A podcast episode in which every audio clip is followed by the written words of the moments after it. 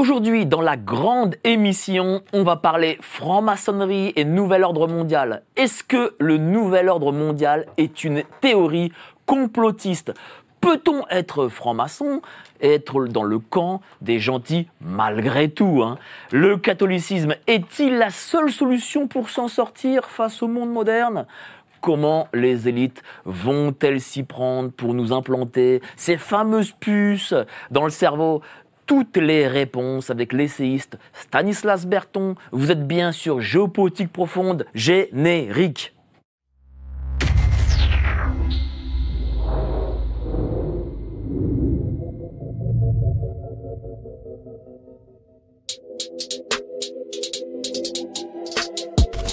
Nous sommes en guerre.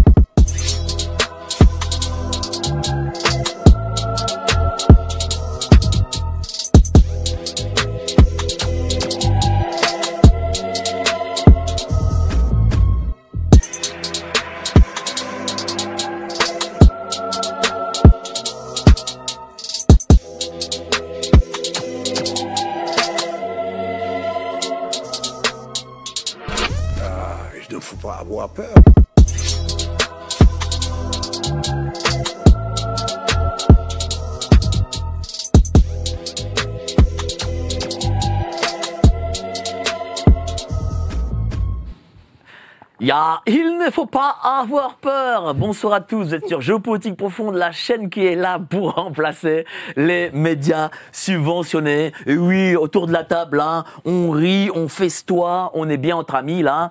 Et on parle de notre ami Klaus Schwab, que l'on salue de là où il est, je crois, de son chalet à Gstaad, ou je ne sais où, en Suisse. En tout cas, euh, merci, euh, cher Klaus Schwab, de, euh, subventionner Géopolitique Profonde. Avant ça, n'oubliez pas la lettre de géopoétique. Voilà, elle est verte au mois de février. Regardez ce beau vert magnifique. Vous pouvez le retrouver avec, je crois, Jean-Maxime Corneille, Philippe Erlin qui écrivent aussi. Le lien est en description. Et si vous vous y abonnez, si vous vous y abonnez, la géopoétique de l'or c'est cadeau, cadeau. Voilà, regardez, tout ce qu'on fait, c'est euh, Noël au mois de février. Alors évidemment, le programme est alléchant, mais avant ça, je souhaitais vous remercier parce que la semaine dernière, on a vraiment euh, pété les scores. On a gagné, je crois, 4 ou 5 000 abonnés. Euh, voilà, on a eu Francis Lalanne, Gérard Fauré, l'agriculteur Sébastien Béraud, Nicolas Dupont-Aignan. On a fait des émissions, Marc-Abel Draghi aussi. On a fait des émissions qui ont énormément marché. Vous les avez euh, vraiment appréciées. J'étais sur le terrain, j'étais en manif et moi m'avait dit ah votre nouvelle formule elle est géniale. Ben voilà, on fait ça pour vous et nous continuerons pour vous à faire des émissions de grande qualité avec évidemment euh, des invités de très très grande qualité. Alors autour de la table, j'ai un ami très cher. Euh, j'étais, je crois, un des premiers, euh, peut-être après TVL, à recevoir euh, Stanislas Berton, essayiste, intellectuel, entrepreneur, analyste économique, auteur de L'homme de la cité 3. Déjà, ben, montrez le bouquin, la régie, montrez le bouquin, voilà, L'homme de la cité 3. Bon, je, je, même, même, je le montrer, tiens, en plus, voilà. Voilà, L'homme de la cité 3, l'excellentissime livre. Le temps retrouvé. Bah, je suis très content de te recevoir, euh, cher Stanislas.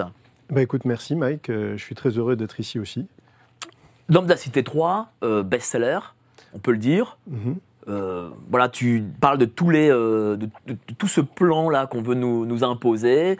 Bah, tiens, justement, est-ce que tu avais essayé avant de, de donner ce, manuscrit à des, euh, à des grandes boîtes d'édition, euh, plus, on va dire, qui ont pignon sur rue, qui sont de la rive gauche. Non, pas du tout. En j'ai commencé dès 2018 avec mon premier livre qui était Être français, l'être à ma sœur. Et en fait, euh, moi, tu sais, j'ai fait mon, mon, mémoire de fin d'études sur les nouveaux circuits de distribution à l'ère du numérique et la suppression des intermédiaires. Et j'aime bien prendre les choses en main, faire les choses par moi-même et pas attendre qu'on me donne un feu vert ou quoi. Donc j'ai pris les choses en main et ça marche très très bien. Et je précise pour les, les auditeurs de Géopolitique Profonde qu'on peut tout à fait lire les essais euh, dans le désordre, c'est-à-dire on peut commencer par le volume 3. Euh, le volume 2, il n'y a pas besoin de commencer commencer par le, volume 1. Et en fait, celui-ci, euh, en fait, il parle surtout de la guerre de l'ombre, ce que j'appelle la guerre invisible, en fait, les différentes forces aujourd'hui qui combattent le projet mondialiste. Et ce que j'essaye de faire dans mon travail, c'est toujours de montrer les différentes dimensions de ce projet. C'est-à-dire de montrer qu'il y a une partie euh, géopolitique, il y a une partie économique, et il y a une partie aussi, un combat spirituel au sens euh, général. Donc, on aura peut-être l'occasion d'en parler. Oui, parce que le mondialisme, c'est pas la théorie du complot euh, que disent nos grands intellectuels pour euh, essayer de, euh, discréditer la thèse. Non, mais ça, c'est, tu sais, les techniques classiques qu'on a aujourd'hui, c'est-à-dire complotisme, extrême droite, etc. C'est les mots qui servent à disqualifier en fait tout ce que, en fait, la vraie structure du pouvoir, ce qu'on essaye de montrer quand on parle de mondialisme, c'est une structure du pouvoir parallèle, en fait, qui donne des ordres aux euh, dirigeants politiques, qui sont en fait que des pantins, des fusibles. Et en fait, ce qu'on essaye de faire en travaillant sur le mondialisme, c'est de montrer cette structure du pouvoir réel. Donc on va en parler euh, durant cette émission dans le, le, grand entretien. Mais avant ça, je vais présenter tes voisins. Il a enlevé ses lunettes, il les remet. Olivier Piacentini, chemise euh, rose saumon, euh, comment vas-tu, cher Olivier? Très bien, mais enfin, à chaque fois j'ai droit à la remarque sur l'habillement. Bah oui, bah c'est comme ça. Euh, je vois que tu fais beaucoup d'efforts quand tu viens ici, quoi. Donc, donc je, je, je, dois le dire. Je remets le col en place déjà. Économiste. Euh, Laurent Tu es économiste libéral, je peux dire libéral ou pas Ou c'est pas un gros mot? dire, hein. Non, non, c'est pas un gros mot. bon. j'assume complètement. Tu as écrit La chute finale, l'Occident survivra-t-il livre qui se vend très bien. Tu es, là sur euh, un nouvel essai, je crois Oui, qui s'appelle Le choc des trois France. Bah, Parle-nous un peu des Trois France, qu'est-ce que c'est? Euh, C'est un essai un peu sociologique, alors il y a de l'économie dedans, parce que je ne peux pas m'en empêcher, mais disons que j'essaie de distinguer les lignes de fracture dans la population française entre une France que j'appelle la France enracinée, ou la France euh, des classes moyennes, la France des banlieues et de la diversité, et la troisième France qui est la France des élites et de tout ce qui gravite autour, euh, catégorie bobo qui travaille avec, et comment tout ceci s'articule et comment finalement on arrive à annihiler la, voix ou les aspirations de cette France enracinée qui euh, pourtant domine en termes, euh, je dirais, numériques et devrait s'imposer. Donc là, le manuscrit est fini. Le, oui, le manuscrit est fini. ça sortirait quand Oh, très prochainement, très prochainement. Bah, tu nous le dis, hein, comme ça tu. Fin du mois ou début du mois de mars. Ah, déjà, ok. Voilà. Bah, j'ai hâte de le lire. Et je m'appuie sur, euh, pour ma démonstration, sur différents points d'actualité qui ont beaucoup choqué les Français, entre autres, par exemple, l'incendie de Notre-Dame, évidemment, les Gilets jaunes, etc. Des points vraiment qui ont marqué l'actualité ces dernières années. Et j'analyse un petit peu les réactions et euh, la façon dont tous ces événements ont été abordés, euh, je dirais, par ces différentes catégories. Euh, que j'ai distingué et qui me semble aujourd'hui très pertinente pour analyser le problème que nous avons. Et alors en plus, ça se retrouve un petit peu même dans le dans la dans, la je dirais l'échiquier électoral. Enfin, cette, ce tripartisme, ben, le tripartisme actuel colle plus ou moins. C'est bien que tu en parles de l'incendie de Notre-Dame. Je pense que je vais dire, on va dire quelques mots après dans le grand entretien. Merci à toi, cher Olivier. En face, nous avons Jean-Maxime Corneille, analyste. Il a traduit le dernier Talks de Steve Piechnik. Ah oui. Il écrit aussi sur Géopolitique Profonde. Il fait des lives les dimanches soirs aussi, avec des lunettes de soleil. Enfin, pas cette fois-ci. Oui, j'ai pensé à toi. Voilà. j'ai subi le soleil. Ah Comment ça va Ce qui est intéressant, oui, ça va bien. Ça va formidablement bien. C'est pas Steve euh, Piechnik Talks que j'ai traduit, c'est American Warrior, dont on va entendre parler euh, dans les temps prochains. D'accord. Et, euh, et, hier, c'était très intéressant. Là, déjà, ce que disait Olivier Piacentini était très intéressant parce que ça rejoint le thème de la guerre spéciale, c'est-à-dire les élites d'un côté qui organisent une lutte en fait entre une horizontalisation des luttes entre mmh. deux parties opposées mmh. pour euh, éviter de s'interroger quant à la question de savoir qui euh, a créé cette situation-là. Donc ça, c'était vraiment intéressant. Et hier, durant notre émission du dimanche, vraiment, je vous la recommande chaudement. Nous avons dit des choses vraiment intéressantes au sujet notamment de, de l'arrière-plan euh, historique de, hérité de Byzance à la Renaissance. C'est vraiment quelque chose qui est très peu connu en, Occident, mais qui mérite vraiment d'être euh, justement, euh, je vous recommande chaudement cette émission qui était particulièrement intéressante, donc avec Laurent Guyeno, interviewé par Raphaël Bressiou. Voilà. Merci à toi, cher Jean-Maxime, et évidemment, la spéciale avec euh, Philippe Erlin, économiste, lui aussi euh, libéral, euh, éditorialiste, il est partout, on le voit partout, il est sur Twitter la star des économistes. moi je suis très content de te recevoir ce soir, hein, comme tous les lundis d'ailleurs. ça me fait vraiment très plaisir. À hein. chaque fois c'est toujours un plaisir renouvelé. Donc, bah oui, aujourd'hui tu vas parler de, choses et d'autres, j'imagine, voilà, qui vont nous défriser. ZAN. ah, qu'est-ce que c'est une ZAN Ah bah on verra tout à l'heure. Ah, je, là, dévoile ou... Non, bah non, bah non, c'est la surprise. c'est la surprise. Le suspense. Bon. Merci à toi, cher Philippe. Donc, euh, voilà, on va passer sur l'entretien impertinent avec Stanislas Berton. Euh, déjà trois. Euh, il fallait autant de livres pour expliquer la situation actuelle?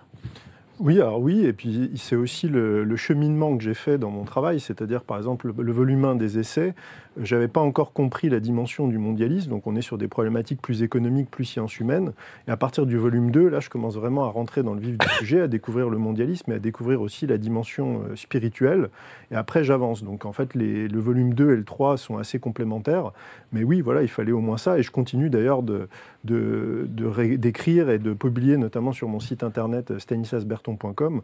Et après, une fois que j'ai atteint un volume suffisant de texte, c'est mis dans les essais pour euh, mettre ça sous forme écrite. Mais quel était justement euh, ce cheminement? À quel moment tu t'es dit euh, il y a un nouveau système qui met en danger nos vies, nos, nos, nations, notre spiritualité? En fait, ça s'est fait par étapes, c'est-à-dire que la, première fois où j'ai pris conscience de ça, c'était avec la crise des subprimes de 2008, puisque je sortais de ma, en fait, de ma formation d'école de, commerce, gestion financière, etc. Et en fait, j'ai vu ce qui s'est passé, la gravité et surtout le fait qu'il y ait une forme d'impunité pour les gens qui avaient organisé ce, en mm. fait, cette situation. Donc euh, des gens qui étaient responsables de cette crise qui ont même été euh, promus et euh, remis, enfin mis au pouvoir, notamment par la présidence Obama. C'est des choses que j'avais laissées un peu de côté. je m'y suis remis à peu près vers, vers 2015-2016. Et là, je me suis vraiment replongé. J'ai essayé vraiment d'aller au fond des choses. Et après, en fait, petit à petit, en tirant sur la, pelote, en fait, j'ai découvert ça. Et ce qui est intéressant, et c'est intéressant de parler de ça, parce que ce que je constate, c'est souvent les gens s'arrêtent à un moment dans la, dans la réflexion. Par exemple, on peut s'arrêter sur la question, par exemple, de l'islamisation, l'émigration, ce qui est très marqué notamment à droite. Mais en fait, les gens ne vont pas au-delà et de mmh. voir comment ces phénomènes-là sont utilisés au sein du projet mondialiste, sont instrumentalisés et quels objectifs ils servent. Mais, justement, pourquoi les gens euh, complètement à la différence des géopolitiques profondes, parce que nous, pourquoi profonde Parce qu'on va en profondeur des choses. Pourquoi les gens ne le font pas? bah, parce qu'il y a une peur. Hein. Il y a ce Alain Minck dit qu'il euh, faut rester dans le cercle étroit de la raison. Mm. Donc euh, il y a le risque, quand vous commencez euh, à tirer un peu trop sur la pelote, là vous devenez complotiste, extrémiste, etc. Enfin tous les qualificatifs dont on vous affuble. Et en fait c'est ça, c'est que vous, vous devenez, c'est une arme extrêmement puissante. C'est-à-dire que c'est à partir de là, on n'ose pas. Il y a même des, gens qu'on ne lit pas parce qu'ils ne sont pas respectables, ils ne sont pas. Et en fait c'est là où on voit qu'il y, y, a un blocage et c'est là où ça devient intéressant. Et en fait ce qui est intéressant aussi, c'est que tous les gens qui ont fait ce chemin-là, euh, qu'ils soient français, qu'ils soient américains, qu'ils soient euh, même qui viennent de la droite, de la gauche, quand on fait sérieusement ce travail, en fait, on aboutit quasiment tous aux, mêmes conclusions, en fait, en réalité. Est-ce que dans votre vie, il y a un avant et un après euh, ces livres? C'est-à-dire que avant vous avez votre vie, et puis dès que vous avez commencé à écrire ces livres et donc du coup à enquêter sur ce système, il y a une forme d'après, une fin de l'insouciance par exemple. Oui, alors en fait, ça s'est fait en deux étapes. C'est-à-dire, il y a une première étape quand j'ai publié Être français, euh, lettre à ma sœur en 2018, où là, j'ai eu des réactions de, gens de mon entourage qui m'ont dit, en gros, euh, qu'est-ce qui t'arrive? Tu deviens un fasciste, etc. Euh, parce que j'ai écrit un livre juste qui célèbre l'identité française. Donc c'est un livre, et les auditeurs pourront le lire, c'est un livre très gentil. Hein. Je veux dire, je parle de l'amour de la France, de la, grandeur de notre culture, etc. Il n'y a rien de subversif, mais dans le contexte de l'époque et dans le, le milieu que je fréquentais, c'était déjà trop. Et après, il y a une deuxième étape, c'était à partir de on va dire, de 2020, avec notamment la crise du Covid, où là, j'ai commencé à travailler sur le mondialisme. il y a eu deux choses. Il y a eu le mondialisme et il y a euh, l'importance de la foi catholique, de la dimension spirituelle. Et là, ça rajoute aussi autre chose.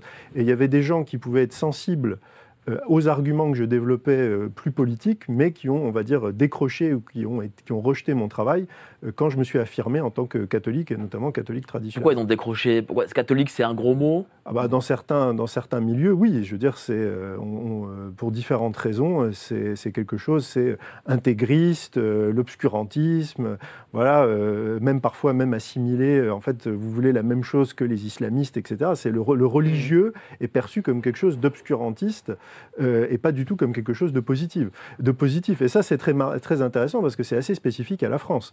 Par exemple, il n'y a pas du tout ces problèmes-là autour de Trump, par exemple. Il y a beaucoup de chrétiens très assumés. La, la, droite américaine ou même les patriotes américains, il y a une foi, alors qui est plutôt protestante, voire évangélique, mmh. mais qui est très présente. En Russie, il y a l'orthodoxie qui est soutenue d'une manière tout à fait ouverte par le pouvoir russe à tous les niveaux de l'État. Donc ça, c'est quelque chose de très particulier en France.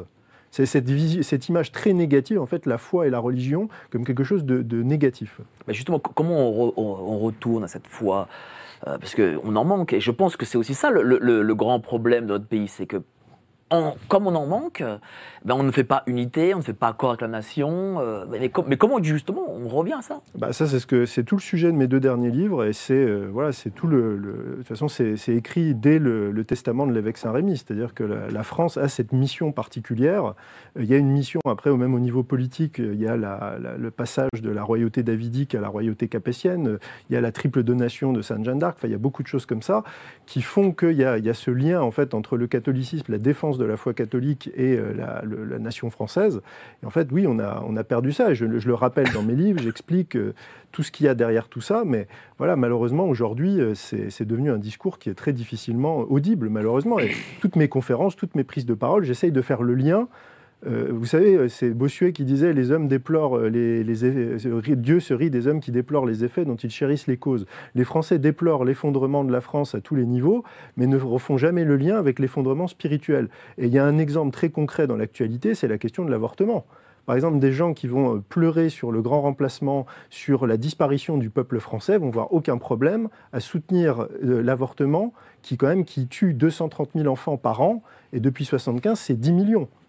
10 millions de Français qui ont disparu. Donc à un moment, il faut avoir une cohérence, et cette cohérence, on la retrouve à l'inverse chez les patriotes américains, qui, eux, ont réussi, notamment euh, dans l'entourage de Trump par la politique vis-à-vis de la Cour suprême, à mettre en place, euh, avec euh, l'abrogation de Roe versus Wade, c'était il y a deux ans, eh ben, en tout cas de remettre la compétence aux États. Il y a des États qui ont complètement, sont revenus complètement sur l'avortement, par bah, bah, justement, quelle est la différence entre ces patriotes américains et les patriotes français? Enfin, patriotes français, c'est pas forcément Philippot, hein. je veux oui, non, mais on, patriotes en, général. Est-ce que c'est aussi cette dimension spirituelle? Parce que dans cette famille dont on dit souverainiste, euh, j'ai qui au demeurant sont très sympathiques, mais j'ai l'impression qu'ils euh, ont tourné le dos au culte. Bah, il y a une ardeur, en tout cas religieuse. Enfin, bon, les États-Unis sont quand même un pays qui ont été fondés par des gens qui avaient une, une, foi très très puissante. Alors que la France, et notamment toute la modernité française, notamment les Lumières, etc., dont on nous rabat les oreilles dès le plus jeune âge, s'est construit quand même en opposition à la religion je veux dire, euh, par exemple, à l'école, la philosophie, on vous fait étudier la philosophie des Lumières. Euh, dans les universités françaises, moi j'ai des amis qui sont profs de philo, on étudie quasiment plus ou très peu la philosophie thomiste. Euh, on, c'est des choses qui ont, voilà, qui sont plus du tout étudiées. Donc les gens s'intéressent vraiment. On a l'impression que même quand on écoute nos politiques, la, France a commencé en 1789. tout l'héritage des rois de France, de la royauté française, de la France chrétienne et catholique, qui avait en plus ce rayonnement extraordinaire en Europe et dans le monde, tout ça est passé à la trappe. Donc euh, voilà, c'est que les, Français, il y a eu une, forme d'ingénierie sociale pour détacher les Français de la foi catholique et d'une grande partie de leur histoire, qui est l'histoire chrétienne. Et même de la part de ces souverainistes, euh, euh, voilà, parce que moi je le vois, les souverainistes, que ce soit en politique ou ou les leaders Internet, si je puis dire, ne parlent jamais de foi. Hein. Alors ils parlent de, République, ils parlent de l'État, mmh. beaucoup de l'État d'ailleurs, ils aiment beaucoup l'État, mais ils ne parlent pas de spiritualité. Oui, exactement. Et bah, certains même euh, viennent de loges. Oui, bah, tout à fait. Bah, ça, on pourra en reparler après. Bah, parlons-en maintenant. Il y a eu le rôle, bien sûr, de la franc-maçonnerie qui a joué un rôle absolument central dans ce phénomène-là. Je veux dire, l'anticléricalisme qui commence, qui arrive euh, vraiment avec les Lumières, et puis après, il y a la loi de 1905. Enfin, il y a vraiment ce, combat qui, en fait, aujourd'hui, a été quasiment gagné. Il faut dire ce qui est. Hein. La, réalité, c'est que la, franc-maçonnerie a complètement vaincu le catholicisme en France. Hein. Ça, c'est une réalité. Donc euh, ça se voit au niveau des différentes lois euh, sociales, ça se voit dans l'État aujourd'hui, les, je veux dire, quand vous comparez par exemple en Pologne ou en France, en Pologne, les, curés n'ont pas peur de parler de politique, de donner des consignes de vote, etc. En France, Parlement. En France, ils sont tétanisés, et même moi je peux en parler en tant que catholique, et on le déplore même entre fidèles. Les, prêtres ont peur de prendre position sur l'avortement, de prendre position sur ce qui peut se passer au niveau géopolitique, etc. Il y a une, je veux dire, l'Église catholique et une partie des catholiques ont complètement intégré le fait que euh, la, le, politique et le religieux ne doivent pas du tout être mêlés, ce qui n'est pas du tout le cas dans beaucoup d'autres pays, et notamment aux États-Unis ou euh, dans d'autres pays où il y a des, mouvements, ou en Russie, etc. Mais, mais sachant que l'archevêché actuel, euh, français en tout cas, et j'imagine qu'il est pris en main par les, libertaires de 68, etc. Enfin, c'est la génération baby-boom qui est aussi l'archevêché français. Oui, mais il y, il y, a eu, toute une tenaille, en fait. C'est-à-dire qu'on m'a déjà interrogé à ce sujet. L'Église a été aussi infiltrée. Moi, je, ça, c'est une réalité et de longue date. Ça a commencé par quelques cardinaux, même au 19e, etc. Et puis après, il y a eu notamment Vatican II. Les gens me disent pourquoi, par exemple, moi j'ai une préférence pour la liturgie traditionnelle, mais peu de catholiques savent que la, réforme liturgique, donc après Vatican II, a été menée par le cardinal Bunini, qui était un franc-maçon d'une loge italienne. Mhm. dire, ça, c'est une réalité. Bah, justement, tiens, euh, euh, Pierre Hillard et Alain Pascal, qui étaient là il y a 2-3 semaines, on dit on ne peut pas être franc-maçon et catholique. Qu'est-ce que vous en pensez de, ce qu'ils ont dit? Bah Moi, j'ai rien à en penser. C'est la position de l'Église catholique, bah euh, et ça a été rappelé encore récemment. Euh, voilà, c'est une, une réalité. C'est la, la position officielle de l'Église catholique. Donc c'est antinomique, les deux sont antinomiques. Ah bah, les deux sont antinomiques, mais il y a aussi euh, quelqu'un, je crois que c'était le, capitaine Juvin Brunet, qui faisait remarquer avec euh, un humour, euh, sous, j'avais rappelé ça sur Twitter, il disait il faudra rappeler tout ça à, un grand nombre d'officiers de réserve et d'actifs de l'armée française, qui sont francs-maçons et catholiques. Mais aujourd'hui, le catholicisme, c'est la réponse face à ce mondialisme? En tout cas, moi, ce que je, le pense, en tout cas, euh, oui, bien sûr. Mais ce que je constate aussi, c'est que le mondialisme, quand on analyse ses fondamentaux, est fondamentalement anti-chrétien. Il, y a une vision complètement anti-chrétienne, et quand on lit quand on lit ces, gens qui sont derrière, tous ces idéologues et tous ces gens qui sont dans, marqués par l'ésotérisme, eux ont une vision fondamentale, c'est-à-dire qu'ils inversent le récit de la Genèse. C'est-à-dire qu'ils voient pour eux, en fait, le diable est le libérateur de l'homme. C'est-à-dire qu'il ne voit pas, dans, pour, les auditeurs qui ne connaissent pas le, récit de la Genèse, il y a le, fruit de donc l'arbre de la connaissance dans le jardin d'Éden, et Satan va tenter, euh, commence par Ève, c'est intéressant, il commence par tenter la femme en premier, en disant euh, goûtez, le fruit de la connaissance, vous serez pareil et semblable aux dieux. Et donc en fait, les, mondialistes qui sont euh, dans cette logique-là inversent, ne voient pas le diable comme un personnage négatif, mais comme une figure positive qui va libérer l'homme. Et l'idée, c'est que Dieu nous a fixé des limites arbitraires et il faut s'en libérer. Et quand on voit ça, on voit comment on aboutit au transhumanisme, devenir comme des dieux. C'est l'homo deus de Harari, c'est euh, la vision, bah, on va vaincre la mort, c'est euh, cette vision aussi qu'il y aura des hommes augmentés, surhumains, qui, vont, euh, bah, euh, qui pourront euh, écraser les autres, les esclaves, les inutiles, les, bouches inutiles. Voilà, donc on est dans une vision, il y, a, le refus de la liberté de l'homme, il y a l'idée de créer une conscience, on parle d'intelligence artificielle. Si on est chrétien, on pense que l'intelligence, c'est Dieu qui nous, l'insuffle. L'homme ne peut pas créer une intelligence, le pouvoir, ce pouvoir créateur n'appartient qu'à Dieu. Il y a tout, tout l'artificialisation du vivant. En fait, il y a une vraie cohérence du mondialisme qui est un projet antichrétien sur ces éléments fondamentaux. Oui, mais d'aucuns vous diront, euh, on ne peut pas aller contre la technologie, on ne peut pas aller contre l'intelligence artificielle, on ne peut pas aller contre la robotisation, toutes ces choses. Qu'est-ce que vous leur répondez à Mais c'est pas c'est pas du tout ça le, sujet. on n'est pas un, catholique ou un chrétien n'est pas hostile à ça. Là, c'est l'objectif final, c'est-à-dire que là, c'est de remplacer le vivant, la, création créée par Dieu, par un, un monde artificiel. Et on le voit par exemple, la dernière étape de ça, c'est la procréation artificielle. C'est-à-dire que de plus en plus, on veut arrêter une procréation naturelle entre un homme et une femme. On le voit avec les transgenres, on le voit avec euh, PMA, GPA, et on voit, euh, il y a même, je crois, une société qui commence, qui voulait produire des utérus artificiels. Mmh. Et donc, en fait, l'idée finale, c'est de dire qu'on va produire des, quelque chose, un être vivant, mais sans passer par le processus naturel. Et ça, ça se retrouve dans un domaine peut-être un peu moins important que la procréation, mais c'est la même chose avec la viande artificielle. On veut mhm. créer de la viande de synthèse, on veut tuer les vaches qui, soi-disant, euh, elles pètent et elles polluent la planète. Et en fait, on va créer de la viande artificielle qui sera créée en labo. Euh, enfin voilà, l'impact écologique entre une vache euh, voilà, naturelle et ça. Et en fait, tout est ça. Et on peut en parler aussi au niveau de la santé, où on veut remplacer notre système immunitaire par des injections récurrentes etc. Donc en fait, il y a une cohérence que j'essaye de montrer dans mes livres, c'est la cohérence du projet. Alors, vous, avez le constat bon, que, beaucoup ont hein, parmi nous, euh, mais lorsque vous leur parlez de, vos solutions spirituelles, dans un pays très laïque comme la France, qu'est-ce qu'on vous répond? Bah, on me dit, alors ça c'est l'argument, c'est qu'en gros ce temps-là est passé et que voilà, la France catholique c'est fini.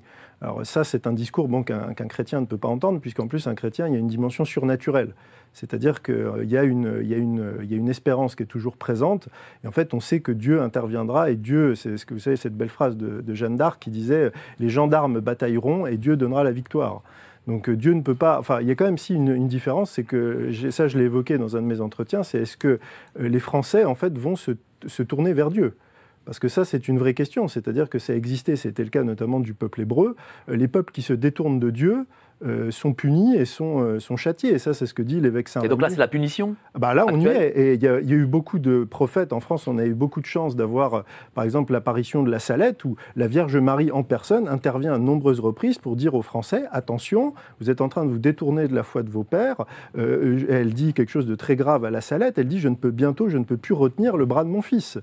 Donc il y a beaucoup de, choses comme ça. Il y a l'évêque Saint-Rémy qui disait dès le 5e siècle, tant que, je, je cite de tête, tant que la France restera à la foi romaine, elle sera glorieuse et prospère, et, sinon elle connaîtra la déchéance. Donc euh, voilà, on est, il y a cette, euh, cette dimension-là qui est, qui est présente, mais voilà, les gens ne, croient plus à ça. De toute façon, le point fondamental, c'est que les gens aujourd'hui ne croient plus au surnaturel. Donc ça veut dire quoi? Ça veut dire en, quoi ils croient aujourd'hui? Bah, Dans le consumérisme Ils croient, en, eux, c'est-à-dire c'est l'individualisme. L'individu avant tout. Ils croient au matérialisme, c'est-à-dire euh, ils ne croient plus à, qu'il y a quelque chose qui les dépasse, c'est-à-dire ils ne croient plus à la prière, ils ne croient plus à la, vie de l'âme, enfin à la réalité de l'âme, à la vie après la mort, aux anges, aux démons. Euh, ils sont en fait dans un monde qui est limité à la matière et qui est limité à l'individu. Voilà. Quoi, que, je vois quand même parmi euh, les jeunes, bon, les moins de 25 ans on va dire, euh, ce que nous ne sommes plus malheureusement autour de la table, euh, je vois des, jeunes me dire, euh, eh ben, moi je crois dans, dans la religion de nos ancêtres. une forme de paganisme. Le catholicisme, d'ailleurs, c'est imprégné de paganisme. Et vous disent, voilà, Noël, c'est pas vraiment la nativité, c'est ce qui s'est passé là à l'époque des Gaulois ou que sais-je. Qu'est-ce que vous pensez de ce nouveau phénomène? Bah, moi, bah, bien sûr, je le déplore parce que je pense que ça détourne les, gens à la fois au niveau personnel du salut, et au niveau politique, ça empêche le retour de la France comme une grande puissance catholique. Euh, je l'ai expliqué dans mon livre, ce qui pour moi est sa chance d'exister euh, politiquement, notamment par rapport à une Amérique orthodoxe, euh, une Russie orthodoxe et une Amérique protestante. Donc il y a ça, mais en fait ça, ce discours-là, il, y, a tellement déjà, il y a beaucoup de mensonges qui sont diffusés par le, par le, contre le christianisme. Les gens connaissent très mal en réalité le, christianisme et ses dogmes et c'est les positions même de l'Église catholique. Mais quand on dit par exemple que la que Noël, la, question, c'est pas l'antériorité. C'est-à-dire que le, christianisme est venu sanctifier ce qui arrive. Et le Christ, et quand on dit il y a un avant et il y a un après Jésus-Christ, c'est vrai. C'est-à-dire que l'histoire a été divisée en deux. Et le, et le, Christ, si on croit que le Christ est le Messie et on croit à, la, ce a, la rédemption qu'il a permis par son sacrifice sur la croix, ça coupe littéralement l'histoire en deux. Et c'est quelque chose, un, Dieu qui vient, qui se fait homme, qui se fait chair et qui meurt pour sauver les hommes, c'est quelque chose qui n'a pas d'équivalent. Donc ça, c'est ça qu'il faut comprendre. Et, c'est malheureusement ce que beaucoup de jeunes ne comprennent pas. Et je ne parle pas des trucs, euh, le christianisme est la religion des faibles, des femmes. Oui, oui, justement, justement c'est ce qu'ils disent. Ils disent, voilà, oui, euh, il faut tendre l'autre joue. non, mais ça, c'est une lecture. Le, Christ a dit aussi, je ne suis pas venu apporter la paix, mais le glaive. Euh, voilà, je veux dire, et puis est-ce que les, les, gens qui ont fait les croisades, les conquistadors, les rois de France qui ont guerroyé comme c'est pas permis, c'était tous des chrétiens, ils n'étaient pas faibles et mous. mais bon, bon ça, c'est pas, pas du dogme. Non, c'est pas du dogme, mais c'était des chrétiens. De dire que quand on est chrétien, on est forcément un faible et on tend l'autre joue, on accepte tout. Je veux dire, historiquement, c'est faux. Donc euh, ça, c'est une, c'est ça. Et puis dire aussi, parler de l'universalisme, parce qu'on dit euh, c'est le, danger de l'universalisme chrétien. Mais justement, le génie du catholicisme, c'est que c'est un universalisme spirituel, mais qui est respectueux des particularismes. C'est pas l'universalisme républicain. Pas du tout. C'est le respect des particularismes locaux.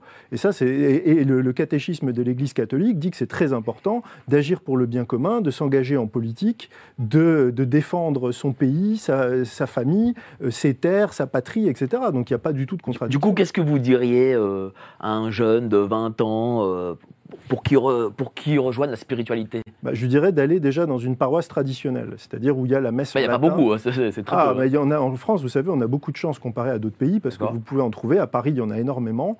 Euh, il y en a partout en France, je dirais, dans chaque département, vous en avez deux ou trois. Et ce qui est frappant, c'est surtout, la, je pense qu'ils seront frappés par la beauté liturgique par, la, par ce, sens du sacré. Moi, je pense que ça passe beaucoup notamment par le chant, euh, par le chant grégorien, par cette, ce sens du sacré qui est très présent et qu'on ne retrouve pas notamment dans la, dans la, dans la, dans la forme moderne. Oui, mais comment, bah, justement, pour parler de cette forme moderne, comment un jeune de 20 ans euh, qui est sur les réseaux sociaux, euh, qui a une petite amie, qui est consumériste, peut-il être et dans la spiritualité et la foi et vivre comme en 2024 Qu'est-ce que parce que c'est ça j'imagine qu'un jeune c'est ce qu'il vous dira. Hum. Bah, il y a une chose, c'est qu'on dit que le chrétien est dans le monde, mais pas du monde. C'est-à-dire que nous, on sait que c'est la vie qu'on a actuellement, c'est une préparation à la vie, euh, à la vraie vie qui va commencer après notre mort. Donc en fait, on se prépare. Et ça, c'est quelque chose de très important. On sait qu'on ne doit pas s'attacher à ce qu'il y a dans le monde. Et c'est ça la différence, notamment avec euh, Satan. Parce que Satan vous promet la réussite dans ce monde. Il vous promet l'argent, il vous promet les femmes, la gloire, le succès. Là, on va bientôt arriver, la, semaine prochaine, c'est le mercredi décembre, on va rentrer dans le temps du carême et les 40 jours de Jésus au désert. Et à un moment, Jésus est tenté par le diable qui lui dit, regarde, tout ça sera à toi. Et en fait, Jésus dit non, non, il rejette ça. Donc nous, le, chrétien doit rejeter les, tentations du monde et se concentrer vers le, salut qui vient dans le monde d'après. Et ce que je dirais, mais surtout ce que je dirais à un jeune, c'est de rentrer en lui-même, de faire déjà de faire silence. Parce que ça, c'est la première chose. C'est aujourd'hui, par les médias, par le, rythme frénétique de nos vies, on n'a plus de temps pour l'intériorité. Et déjà, le temps, ne serait-ce que le temps de la prière, de prendre cinq minutes le soir pour prier, et ou alors aller une heure à la messe les dimanches, bah mine de rien, c'est des moments extraordinaires. Qu'est-ce que ça vous apporte? Ah bah moi, ça m'apporte une paix intérieure et un équilibre. Euh, parce que c'est des moments où on est justement dans une bulle qui nous sort du monde frénétique dans lequel on est, et on est dans un moment où on se retrouve face à soi-même dans le silence. Et moi, notamment, ce que je fais et que beaucoup de gens font et que, peut-être les auditeurs ne connaissent pas, c'est les moments d'adoration. Dans toutes les paroisses, vous trouvez par exemple une adoration du Saint-Sacrement, et eh ben, vous êtes en silence à prier devant le Saint-Sacrement. Bah, faites l'expérience, ne serait-ce que de rester un quart d'heure sans votre smartphone, sans votre, euh, votre, le bruit, sans la discussion, juste en silence. Juste dans une église, en silence, à prier. même vous si vous n'êtes même pas croyant, vous n'êtes pas obligé de tourner vos prières vers Dieu. Juste rentrer en vous-même et d'être dans ce silence et l'intériorité. Merci à vous, cher Stanislas Berton. Voilà, je remonte le livre euh, L'homme et la cité, volume 3. Vraiment, je vous le conseille, le 1 et le 2 aussi. Hein. Allez sur le site, c'est Stanislas Berton le site, ça? Stanislasberton.com. Voilà, .com. Allez-y. Et maintenant, on va passer euh, au grand débat avec nos amis qui sont autour de la table. Mais avant ça, générique. Au commencement était le verbe. Spoiler alerte, pour dire ce que l'on veut, il faut être libre financièrement. La meilleure façon de se payer un costard, c'est de travailler. Alors merci. Merci d'avoir cru en nos différents projets. Merci d'avoir toujours soutenu l'information libre et indépendante de Géopolitique Profonde. Si toute cette aventure a été possible, c'est grâce à vous.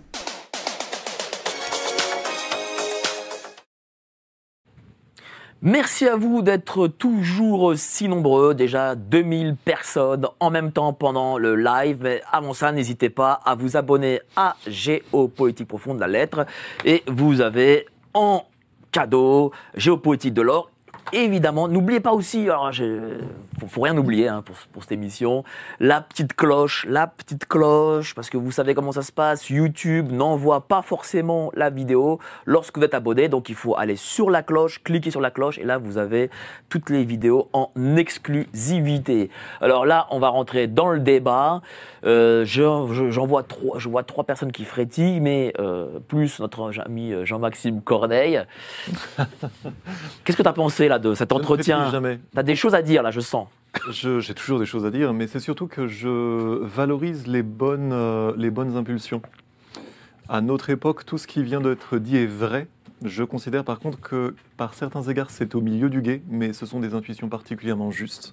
Et notamment ce qui a été dit à la fin. C'est assez, c'est très ironique de voir que, par exemple, les, euh, les francs-maçons, j'ai plaisanté hier dans l'émission que j'ai, dans l'émission que nous avons fait sur géopolitique profonde, en disant que les francs-maçons sont très souvent des hommes de 50 ans qui, soudain, euh, ayant vécu pour maman toute leur vie, se disent hum, il y a peut-être autre chose qui existe et qui ont une aspiration spirituelle et qui, ne sachant trop où aller, vont parfois vers la franc-maçonnerie et recherchent en réalité ce dont vous parliez à la fin, c'est-à-dire quelque chose comme une euh, un ralentissement de la vie réelle et une sorte de un espace ritualisé dans lequel le temps est autre. Et en effet, ça me, ça me parle tout à fait ce que vous disiez dans le, dans le sens où régulièrement, je vais, j'ai une petite église à côté de chez moi où je vais justement faire cet exercice-là comme un exercice de méditation, c'est-à-dire rester juste 15 minutes, juste soi-même avec sa respiration et se connecter. Et en effet, je l'ai déjà dit dans une autre émission, laisser une sorte de corde d'argent euh, descendre, c'est-à-dire la vraie compréhension de la, du fait que la religion, c'est le fait d'être relié, religéré. Vous devez sentir que vous êtes relié à Dieu, quelle qu'en soit votre conception. Et ça, c'est un effort, c'est comme un, exercice méditatif. Et en fait, si vous voulez absolument être laïque, surtout ne pas être chrétien, euh, vous pouvez penser à ce genre de choses. Mais c'est un exercice intérieur qui est très juste, très juste dans l'intuition. J'aurais bien, euh, bien d'autres choses à dire, on va y venir au fur et à mesure. Mais rien que pour cette première réaction, c'est tout à fait juste. Et il y a aussi quelque chose, pour votre curiosité, par exemple, euh, l'expérience du contraire de l'orgueil, l'expérience de l'humilité lorsqu'on va dans une église qui pose aujourd'hui, ce sont les traditionalistes qui font ça, les très méchants traditionalistes, qui posent aujourd'hui parfois un genou à terre en priant, un, genou, à terre en se signant en entrant dans une église, par exemple, ou alors devant, euh, par exemple, devant la Vierge Noire de la cathédrale de Chartres, par exemple, ce que je fais régulièrement. Mais ça, pareil, c'est juste un réflexe d'humilité pour se rappeler, en fait, en allant à l'église ou dans la cathédrale de Chartres, que j'adore, en plus ils l'ont refaite, elle est magnifique, pour se rappeler justement notre caractère fini, en fait, et, euh, même pour... Euh, pour euh, se faire rappeler aussi par des musulmans parfois que les premiers chrétiens priaient le front à terre. Qui a déjà dans une église posé les deux genoux à terre et posé le front à terre Ça, c'est une expérience de vie. On méprise beaucoup moins les musulmans après avoir fait ça. Mais il faut le faire quand il n'y a personne, parce qu'évidemment, les chrétiens nous diraient Qu'est-ce qu'il fait Ouh là là Les catholiques n'aiment pas trop qu'on se différencie comme ça. Mais c'est quelque chose qui est intéressant, qu'il est intéressant de faire, ne serait-ce que pour se rappeler justement l'humilité qui est celle du vrai croyant en fait. Bah, je vais rebondir sur ce que vous venez de dire parce que ça, mettre les deux genoux à terre et s'incliner jusqu'à terre, ça c'est ce qu'on fait devant le Saint-Sacrement quand on fait l'adoration du Saint-Sacrement. Qui a été oublié aujourd'hui. Euh, et que vous retrouvez dans les paroisses traditionnelles. Voulez-vous rester humble quand vous faites une messe moderne? Ça n'a aucun sens. Mm. Ah, pas, pas, dans, plus. Dans des églises classiques, il y a pas mal de gens qui s'agenouillent aussi. Olivier, tu as, envie de parler, vas-y. Oui, oui, évidemment. Mais sur le ah, vous avez différentes variantes mhm. de, euh, de manière de prier. Alors moi-même j'ai écouté euh, Stanislas et je partage beaucoup de ses analyses. On est finalement très très proches. Mais le souci de tout cela, c'est comment faire effectivement pour recréer une spiritualité et s'en servir pour lutter contre le mondialisme. Et c'est ça qui est très compliqué parce que tel que tu en as parlé, moi j'ai écouté et je comprends. Mais ça peut toucher combien de personnes? Quelle est la proportion de la population qui aujourd'hui peut être touchée par ce que tu viens de dire, au-delà bien entendu de euh, d'apprécier le, raisonnement, euh, la foi qui t'anime, etc. Et je crois que c'est ça qui est extrêmement compliqué. Et ce que je crois moi finalement, c'est que ce besoin de spiritualité, effectivement, notre société tout entière euh, s'acharne à, l'éteindre. Je suis même pas sûr d'ailleurs que ce soit un projet. C'est le système de vie dans lequel nous sommes, avec les écrans, euh, les magasins, les vitrines, le numérique et tout ce que tu veux, qui l'écrase au-delà même d'un projet vraiment concerté que je partage, j'en ai parlé dans certains de mes livres, et je sais très bien à quel point le mondialisme s'attaque au christianisme, mais même la vie moderne. Déjà pour commencer, tiens, moi je viens du monde rural, peut-être comme toi. Bon, quand tu vis dans la ruralité, tu vis dans le monde que Dieu nous a créé. Et c'était le cas de la majorité des gens il y a peut-être 100 ans quand tu es un urbain, tu vis dans un monde artificiel que l'homme a créé. Et donc, forcément, il y a une espèce d'éloignement de Dieu qui, s'effectue presque, je dirais, euh, je ne vais pas dire naturellement, mais petit à petit. Et évidemment, avec tout, tout ce, je dirais, le chatoiement euh, euh, de la société de consommation aux yeux des gens, du divertissement, des loisirs, il est évident que tout ça écrase le besoin de spiritualité. Le besoin de spiritualité, revient et peut revenir quand? Ben, quand ce fameux monde artificiel et ce monde de plaisir et, d'illusion euh, rencontre, se, se, heurte au mur de la réalité. Mmh. Soi-même individuellement. Il s'est heurté au, mur de la réalité Mais, Alors, je parle déjà individuellement. Il est bien évident qu'on a plus tendance à prier quand on a un malheur qui nous frappe ou quand euh, les choses ne vont pas comme. Je, parle d'une façon très terre à terre. Hein. Je, suis euh, les pieds sur la terre. Ben, moi-même, j'ai plus tendance à prier. Ça m'arrive de prier plus quand, il y a vraiment un souci qui m'occupe et où je vois que ça se passe bien. Et, et, beaucoup de gens sont comme moi.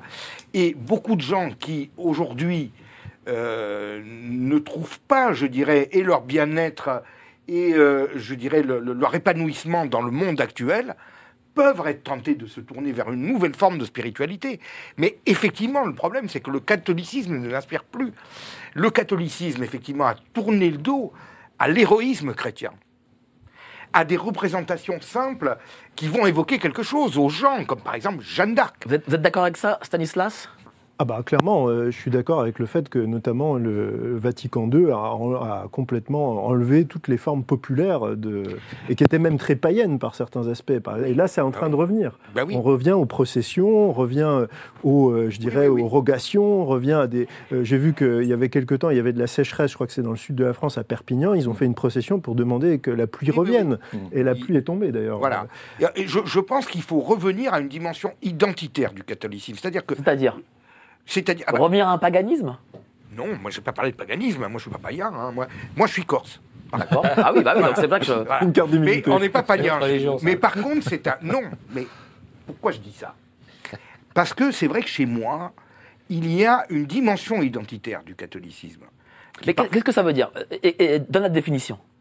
Parce que je ne comprends pas ce que ça veut dire. Euh. Si tu me laisses pas la donner, je peux pas te la donner. Tu vois ce que te dire? Bon, il y a une dimension identitaire du catholicisme. C'est-à-dire que le catholicisme accompagne la vie des gens et incarne une forme de l'identité de cette île en particulier. Et euh, on le retrouve dans toutes les festivités et autres. Et moi, euh, je peux te dire que je connais beaucoup de gens qui, au fond, ne sont pas croyants, mais qui sont là. Parce qu'il faut être là, parce que ça participe de la vie de la cité. et je suis persuadé, d'ailleurs, parce que le problème aussi, c'est qu'on ne peut pas inculquer la foi de force aux gens. Il y aura toujours une partie des gens qui n'auront pas la foi, qui ne la verront pas, qui ne la trouveront pas. Mais on peut les, engager dans quelque chose qui est une manifestation à la fois collective, identitaire, qui recrée du lien autour de la religion catholique. On ne peut pas sonder les cœurs pour savoir J'aimerais que tu conclues pour que Philippe puisse... Que Stanislas te réponde et puis Philippe puisse parler. je voudrais répondre à... Vas-y, vas-y, conclue. et j'ajoute un troisième point, c'est que si on veut combattre le mondialisme, il faudra bien aussi qu'on rallie à nous les gens qui ne sont pas catholiques du tout. Et il y en a, soit qui soient athées, soit même qui soient d'autres religions ou, d'autres. Parce que c'est la vérité que le mondialisme a atteint la cohésion de nos nations euh, et, a, nous, fait partager la vie de gens qui ne, sont pas issus de notre histoire. Et ces gens-là peuvent se rallier quand même à cette lutte anti-mondiale. Merci beaucoup, cher Olivier. tu as été excellent. Et euh, moi, je voudrais vraiment rebondir Ça, sur, à pour que je me taise. sur ce, sur ce qu'a dit euh, Olivier. C'est déjà, il a raison parce qu'il y a cette phrase sur quand tu parlais de la modernité, c'est Bernanos qui dit ça, qui dit le monde moderne est une forme de conspiration contre toute forme de vie intérieure. Oui. Donc il y a ça. Et la question, c'est comment est-ce qu'on peut déjà redonner ce sens de la spiritualité aux gens bah, Déjà en en parlant veux dire, moi, je remercie Géopolitique Profonde de m'inviter. ah, mais c'est clair. Et, je, je, et mis à part, on trouve, il y a, je crois, l'émission Enquête d'esprit euh, sur CNews, mais on voit très peu de gens qui sont des catholiques, euh, qui viennent témoigner de leur foi dans les grands médias ou même dans les médias dits dissidents. Donc, c'est déjà, il y a déjà une chose à faire. Et ensuite, je voudrais revenir sur euh, ce que tu disais sur la, sur l'importance de faire société. Parce que Jean-Maxime Corneille parlait de religuer, relier. Ce qui nous relie, et la religion, c'est ça, c'est ce qui nous relie aux autres. Et moi, je fais la distinction, parce qu'il y a beaucoup de gens qui viennent me voir dans les conférences qui disent, mais moi, je suis quelqu'un de spirituel et pas de religieux. Mais l'idée spirituelle, elle est individualiste, elle est tout à fait en lien avec notre époque. La religion, elle est collective, c'est les grandes fêtes, c'est les, les mariages, c'est les enterrements, c'est toutes ces choses justement de la vie sociale. Et surtout, moi, il y, a il y, a une deuxième dimension que je voudrais évoquer, parce que là, on parle de la dimension de la foi personnelle ou même, mais il y a aussi au niveau politique. C'est-à-dire que ce que j'explique notamment dans mon travail, c'est que la France politiquement, le catholicisme peut lui donner une raison d'être. Et, on voit notamment, le, moi j'ai été inspiré dans cette idée parce que font les Russes. les Russes ont utilisé clairement l'orthodoxie, alors que comme levier, même levier d'influence. Et, si on en croit, par exemple, quelqu'un comme Pierre Hillard, Pierre Hillard dit en fait les élites russes sont pas du tout euh, chrétiennes, elles ont été infiltrées par les loges, par l'ésotérisme, etc. C'est lui qui le dit, mais même admettons que ça soit vrai, bah, ça voudrait dire que les élites russes ont l'intelligence de comprendre que la religion a cette nécessité euh, vis-à-vis du peuple. Mmh et que justement, euh, en, utilisant ce levier-là, les valeurs, on défend la famille, on défend le, rôle. Et, par exemple, aujourd'hui, tout ce qu'on déplore, par exemple, les, droits LGBT, l'effondrement de la natalité, la destruction de la famille, bah, tout ça serait défendu par une France catholique. Et en plus, une France catholique soutenue par ses élites, eh bien, pourrait jouir du prestige énorme qu'avait le catholicisme en France dans le monde et dans notre histoire. On peut s'appuyer sur 1500 ans d'histoire extraordinaire. Et on ne s'appuie pas sur ça. Les élites françaises ne, ne, s'appuient pas sur ce terreau extraordinaire. Mais tout simplement parce qu'elles sont françaises aussi. Euh, on t'a pas entendu. Qu'est-ce que tu penses de, justement de, ce débat? Moi, j'aurais posé une question. Vous dites que face au mondialisme, la seule réponse, c'est le retour à une France catholique traditionnaliste. Est-ce qu'on ne peut pas non plus aussi s'appuyer sur la tradition humaniste? Moi, je suis un grand lecteur de Léo Strauss. Mhm. Euh, j'ai écrit un livre là-dessus. Et lui, il explique bien que ce qui fait l'identité de l'Occident, c'est justement ces deux traditions, donc l'Ancien et le Nouveau Testament, Jérusalem, et puis euh, Athènes, la naissance du rationalisme, l'humanisme mhm. et les Lumières. Alors, bien sûr, il y a certains euh, auteurs des Lumières qui ont eu des discours un peu extrémistes. Bon, je pense qu'aussi à un certain moment, l'Église a peut-être aussi joué contre son camp mhm. aussi. Bon, voilà. Mais est-ce que, est que ça ne peut pas apporter une réponse? D'autant plus que euh, le christianisme est la religion qui accorde le plus de place à la raison. Euh, et donc, c'est peut-être aussi une réponse. Elle, est l'héritière du monde grec, en quelque sorte. Voilà, non, mais voilà. elle a intégré une partie du monde grec. Mais bien sûr. J'explique il y a beaucoup de points communs en fait, entre ces deux traditions. Il y a aussi des différences irréconciliables. Mais est-ce qu'on ne peut pas s'appuyer sur ces deux jambes pour, euh, on va dire, sauver la France, pour faire court, voilà Ou est-ce qu'on doit uniquement aller sur la branche catholique traditionnaliste Voilà. La question que je vous pose. Alors ça, c'est une excellente question, mais en fait, l'humanisme, euh, ce qu'on a appelé l'humanisme qui arrive à la Renaissance, en fait, s'appuie complètement sur l'héléno, ce qu'on appelle l'héléno-christianisme, parce qu'on parle de judéo-christianisme, en fait, avec Saint Paul, c'est une erreur, il y a une rupture claire avec le, judaïsme, on passe à l'héléno-christianisme, en fait, en réalité. Et en fait, l'humanisme, qu'est-ce qui se passe? C'est on passe d'un en fait, monde centré sur Dieu un monde centré sur l'homme. Et ça, c'est ce qu'on voit par exemple avec les représentations qu'en font Léonard de Vinci, c'est qu'on remet l'homme au centre de tout. Et en fait, les sociétés traditionnelles, mais qu'elles soient musulmanes, qu'elles soient chrétiennes, qu'elles soient... En fait, la différence, c'est qu'elles mettent Dieu au centre. Et c'est ça la différence. Et par exemple, mais ça, ça a des conséquences très profondes, parce que par exemple, quand on parle de la, par exemple, de la question démocratique ou de la, en fait, qu'est-ce qui est central? C'est-à-dire, c'est la loi des hommes ou la loi de Dieu? Qu'est-ce qui doit inspirer la société Ou même, on choisit nos dirigeants. Est-ce que c'est on est choisi par le peuple ou on est choisi par Dieu Et c'est intéressant parce que, mmh. par exemple, quand vous écoutez quelqu'un comme Vladimir Poutine, euh, ou même les leaders, euh, je dirais, de pays traditionnels, eux n'ont plus cette pudeur et disent, bah, clairement, on est, en fait, mon, autorité, je la tiens de Dieu. Et mmh. même les Chinois, qui n'ont pas les mêmes mots que nous, parlent du mandat du ciel, du mandat céleste. Mmh. Donc vous voyez, en fait, c'est ça la différence. Nous, on est dans une société, je rejoins ce qui a été dit sur cette société moderne, où en fait, on, met l'homme au centre de toute chose, alors que la société traditionnelle, c'est mettre Dieu et sa loi au centre de toute chose. Et en fait, c'est quand même deux choses différentes qui sont, je dirais pour moi, qui sont, qui sont, quand on parle de revenir à cette conception traditionnelle du catholicisme, c'est-à-dire on revient avec cet humanisme chrétien qui est l'humanisme originel. Mmh. Voilà.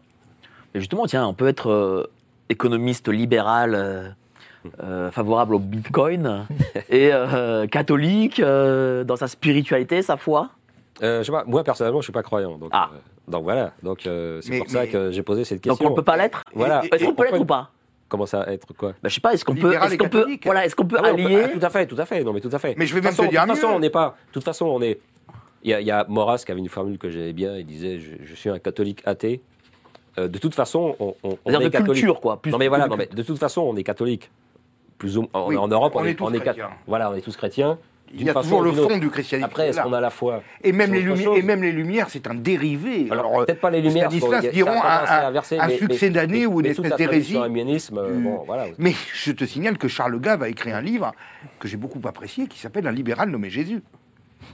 Parce mais qu'est-ce qu'il disait? Ah ben, C'est très simple. Euh, la plupart des. Ça, j'en parle beaucoup dans la, dans la plupart de mes livres qui concernent la civilisation occidentale. La civilisation occidentale se distingue des autres parce qu'elle est individualiste et non pas holiste. Toutes les autres civilisations sont plutôt holiste. L'Occident est plutôt individualiste. Alors je dis ça, je sais que je vais avoir des tas de commentaires, mais il faut voir ce que veut dire le mot individualiste. Aujourd'hui, on n'est plus individualiste. Aujourd'hui, on est égo-narcissiste mhm. du fait de la dérive qu'a décrit Stanislas euh, au niveau de la place et de l'enflement de l'ego des gens qui est euh, surexcité par le système du marketing, qui vient flatter, euh, je dirais, le, le, narcissisme des gens. Bien. Mais l'individualisme, c'est pas ça. L'individualisme, ça veut dire qu'on est autonome. Ça veut dire qu'on pense par soi-même, on agit par soi-même, on agit pour et par soi-même. Ça ne veut pas dire qu'on n'a pas de valeur. Ça ne veut pas dire qu'il n'y a pas de règles, qu'il n'y a pas quelque chose de transcendantal qui s'impose à tout le monde et qui crée les conditions de la vie en société. Mais ça veut dire que dans notre vie, euh, en tant que, français ou occidental, c'est notre dimension personnelle qui prend le dessus. Et c'est ce qui fait que l'Occident est beaucoup plus créatif et beaucoup plus fort en termes d'invention, en termes économiques que les autres. C'est parce que chacun d'entre nous... il reste encore plus fort? Il est toujours plus fort. Il est toujours plus fort Malgré la Chine, malgré l'Inde, le Japon. Mais bien sûr. Mais Mike, tu vas prendre le PIB par habitant de ces pays. C'est bien beau, la Chine est une immense puissance, mais ils sont 1,4 milliard. Mais quand tu compares, ils ont à peu près le même PIB que les États-Unis, qui sont 400 millions d'habitants. Là, je parle simplement en termes chiffrés. Mais quand tu regardes même les vraies inventions, les vraies inventions, ça ne vient pas de là. Ça vient toujours du monde occidental. Je, vais prendre un exemple simple. Je dis toujours, mais Christophe Colomb ne pouvait pas être autre chose qu'un occidental. Parce que lui a eu le truc d'aller voir ailleurs et sans être freiné par le groupe, par la tribu, qui allait lui dire mais qu'est-ce que tu vas chercher, mais où tu vas, etc. Comme par exemple, je parle de tribus africaines, comme je dis toujours à mes amis africains, mais Christophe Colomb, il aurait été dans une tribu africaine, on lui aurait dit mais tu, il y il dans la forêt là, il y a, des, il y a des esprits, ils vont ceci, cela, et puis euh, le, groupe est tellement fort qu'il ne veut pas être remis en question ou bousculé par, euh, je dirais, le, l'innovation, l'esprit d'aller voir ailleurs, de trouver des nouveautés et autres. Et ça, c'est une spécificité de l'Occident qui, à mon avis, est liée effectivement à la rationalité gréco-romaine, etc., rejointe et, presque sacrée par cet aspect-là, par le Qu'est-ce que vous en pensez de ce qui se dit là, cher Stanislas? Mais Moi, je voudrais euh, rebondir sur ce qui a été dit par Olivier, c'est-à-dire qu'il y a une vraie dimension dans l'individualisme dont il parle, oui. et, quelque chose, une spécificité assez chrétienne, parce que Dieu, c'est le jugement personnel. Voilà. Dieu nous juge personnellement. Et ça, c'est quelque chose, par exemple, qui est très différent. Moi, je l'ai découvert en allant l'été dernier au Japon, c'est qu'il y a une dimension collective. C'est-à-dire que dans les pays, par exemple, orientaux, ce qui est bon, c'est ce que le groupe considère comme bon. Alors que dans la moralité euh, euh, chrétienne, et notamment bah, le, christianisme occidental, c'est euh, ce qui est bon, c'est la morale individuelle. C'est ce qu'on fait et on sera jugé individuellement. Donc il y a ça. Et ça, c'était cette tendance individuelle était tempérée par la dimension collective que, que tu as évoquée aussi, du catholicisme notamment. Et en fait, les deux s'équilibrent, c'est-à-dire que c'est un système qui est équilibré. Et de la même manière, par exemple, c'était la même la construction de la société, parce qu'il y avait par exemple cette hiérarchie qui était très présente avec les différents ordres, noblesse, tiers état, clergé, mais il y avait une égalité spirituelle des hommes devant Dieu. Et en fait, en fait, il faut comprendre que le système se tient. Et si on casse un élément, on, casse tout, en fait. Alors, euh, notre ami Jean-Maxime Corneille, il fait la petite moue, là. Hein. J'ai l'impression qu'il n'est pas très d'accord. Je n'ai pas du tout fait de moue. Ah, je vais, euh, oui, je bah vais oui. juste tempérer un petit bah, point. En fait, il faut se faire une raison. je, regarde, hein, je regarde, il faut Non, parce qu'il y a eu beaucoup de très bonnes choses qui ont été dites en réalité, mais euh, d'ores et déjà, je me fais une raison. rien, je ne vais pas pouvoir dire. On touche tellement de sujets qui sont fascinants, qui mériteraient, sur chacun des sujets qu'on vient d'énoncer, un débat en soi, que là nous essayons de synthétiser ou de dégager quelques pistes, mais euh, il faut que je me fasse une raison. De toute façon, euh, en plus que je suis en train de perdre du temps, je ne pourrais pas tout dire, c'est évident. Euh, par contre, concernant la, concernant la logique asiatique, elle n'est pas beaucoup... là, il y a quelque chose de juste dans le fait que l'Occident a recherché le progrès. Typiquement, c'est la réforme grégorienne. Il y avait un très bon essai, de, essai de Philippe Nemo il y a quelques années sur qu'est-ce que l'Occident, lorsqu'il parlait justement des, d'Indiens d'Amazonie qui n'étaient nullement lourdeaux, mais qui lui disaient mais pourquoi, pourquoi le progrès? Ça sert à quoi? Nous, nous, au contraire, nous avons, ils avaient une vision de l'harmonie qu'il ne fallait pas perturber mm. par opposition au fait d'aller rechercher quelque chose d'autre qui risquait au contraire de remettre en cause l'harmonie. Et la logique asiatique est la même. En réalité, c'est une logique païenne dans le bon sens. C'est-à-dire qu'il ne s'agit pas tant de quelque chose qui soit contraire au groupe, mais qui soit contraire à l'harmonie, mm. dont la vie actuelle du groupe est le, euh, le reflet. Et cette notion d'harmonie supérieure rejoint en fait à quelque chose qui en fait n'est pas si loin, ou plutôt n'est pas si loin de, de notre pensée. En réalité, quelque chose qui est bien pensé, par contre, nous, ce en quoi nous nous éloignons de cette idée d'une harmonie supérieure est en réalité ce qui nous fait du mal, y compris au sein du catholicisme. C'est-à-dire que par certains égards, des élans réformistes internes au sein du catholicisme ou bien des dogmes solidifiés de façon hasardeuse nous ont condamnés et ont condamné l'Occident à en réalité ne se battre qu'avec un seul point, je l'ai déjà dit, contre la subversion internationaliste. Euh, je vais juste revenir un peu sur ce qui a été dit parce qu'il y avait plusieurs idées qui étaient hyper intéressantes là. Les athées, en réalité, les athées, il y a très peu de gens qui sont réellement athées au soir de leur vie. Mais ça dépend d'un chemin personnel. Mais en réalité, plus vous vivez des choses difficiles, et surtout au soir de votre vie, et plus vous arrivez à une conscience autre. Mais vraiment, quand vous êtes face à la mort, en réalité même après la mort, c'est là où il faut en fait, il est intéressant de voir combien l'Église catholique est totalement défensive et totalement, à quelque part, euh, manqué quelque part. C'est pas qu'elle a manqué le, train, mais les enseignements catholiques sont largement insuffisants pour comprendre le sens de la vie dans le monde. Et je pense que c'est l'une des grandes causes pour lesquelles, en gros, euh, en substance, l'Occident s'est à ce point affaibli spirituellement.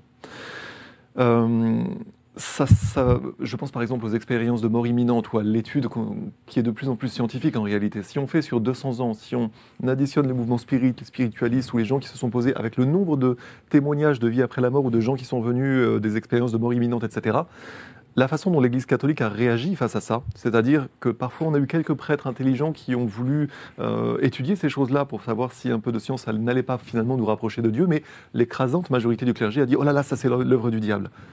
Comment voulez-vous être crédible quand la connaissance devient l'œuvre du diable? Ça, c'est un gros problème de l'Église catholique. En aucun cas, ça ne contredit ce que nous avons dit par la suite, mais euh, par ailleurs. Mais là, c'est un vrai problème. Un vrai problème. Il y, a de plus en plus une convergence. à, Philippe. Il y a de plus en plus une convergence entre l'esprit scientifique et l'esprit religieux. Alors, de science éloigne de parce que beaucoup, beaucoup euh, d'éléments qu'on a découverts sur la naissance de l'univers laissent à penser à certains scientifiques, pas forcément catholiques ou autres, qu'il y a un grand architecte, que tout ceci mmh. n'est possible que parce J'aimerais que Stanislas réponde. J'aimerais que Stanislas réponde, et après je donne la parole à Philippe, qu'on a moins entendu. Allez. moi je vais répondre. Moi je suis, alors, je suis pas du tout d'accord sur le fait qu'il y ait une insuffisance du dogme et de la doctrine catholique euh, sur ces sujets. Moi ce que je pense, c'est que en plus déjà c'est pas tout à fait exact. Par exemple, il y a une question qui est passionnante. J'invite les, les auditeurs à la creuser, c'est le linceul de Turin le linceul mhm. de Turin. Euh, il y a l'Église qui s'est penchée justement sur toutes les dimensions euh, euh, techniques qui peuvent expliquer cette dimension extraordinaire. Mhm. donc elle n'est pas du tout hostile. Il y a tous les miracles eucharistiques aussi qui sont présents. voilà, exactement, ou les, les, hosties, les hosties qui saignent, etc. Donc il y a mhm. ça. Et, mais il y a aussi, moi je pense que le, ce qu'il y a eu en Occident, c'est le péché d'orgueil, qui est le plus grave des péchés. Et c'est ce que nous dit le Christ quand il dit Ce que j'ai caché aux sages et aux savants, je l'ai révélé aux tout petits. Moi, je pense que ce qui s'est passé, c'est que l'Occident a été dépassé par euh, sa, rationalité poussée à mmh. l'extrême, et en fait a commencé à se, à se, poser des questions et à trouver que justement la, parole de Dieu et la, les, vérités qui étaient révélées, en fait, n'étaient pas suffisantes. Il fallait aller toujours plus loin, plus loin, plus mmh. loin, creuser, creuser, creuser, en fait, euh, de dire ce qu'on avait chez nos grands-mères, la foi du charbonnier. C'est-à-dire, je crois, ça marche, euh, mes ancêtres ont vécu comme ça, c'était bien pour eux, et moi je crois de la même manière. Et en fait, on est pris dans une espèce de spirale de toujours vouloir aller chercher, chercher, chercher. On parlait de cette espèce de frénésie de progrès, en fait, euh, et là c'est là où je vous rejoins sur le fait qu'il y a une harmonie. Moi je trouve qu'il y a une harmonie dans le catholicisme, dans sa, je dirais, dans sa version traditionnelle, donc pas dans sa version moderne mhm. conciliaire. Et en fait, ce qui pour moi est, le, est un des marqueurs de ça, c'est qu'on voit par exemple, aujourd'hui, je vais prendre un exemple très terre à terre, si vous voulez trouver en France des Français euh, de souche qui font jusqu'à 8 ou 10 enfants, vous les trouvez chez les catholiques traditionnels. Vous voulez des endroits où les familles sont stables, où il y a un taux de divorce qui, est, je sais pas, qui doit être inférieur à 2 ou 3 c'est dans les familles traditionnelles. Pour connaître les arrière-plans de beaucoup de familles traditionnelles, je peux vous dire que c'est une apparence. Bah, écoutez, moi, je peux vous dire que je serai loquace sur la question au vu du nombre. Bah, un, soyez loquace. Un trace particulier de confidence. ah oui, euh, non, non, non. Je parle, pas, euh, non, je parle du fait que faire des enfants en soi et euh, maximiser le nombre d'enfants n'est pas forcément un, n'est pas forcément la, le, le, signal d'une harmonie réellement réelle au sein de toutes les familles catholiques de France. par contre, le fait que l'État soit d'une part anticatholique et d'autre part ne favorise pas du tout la vie réelle de ces familles-là est un réel problème. C'est-à-dire que vous aboutissez à ce que les enfants, les premiers enfants soient les auxiliaires des parents, et parfois il y a des lacunes que les parents n'ont pas forcément le temps de clarifier ou de corriger, parce que les parents ne sont pas assez soutenus. En réalité, les parents, mm. surtout de familles nombreuses, devraient avoir des auxiliaires pour les appuyer, sinon il y a réellement très souvent des dégâts. Non, mais, euh, Par ailleurs, en notre dossier très, très fréquent, les demoiselles, il y a énormément de transmissions qui ne sont pas faites de mère à fille, il y a également beaucoup de frustration chez les mères. C'est-à-dire, ça veut dire quoi ça? C'est-à-dire que bien souvent, par exemple, euh, les jeunes filles catholiques ne connaissent absolument rien de leur, de leur corps, ou alors leur beauté sera vue par définition comme un objet de scandale.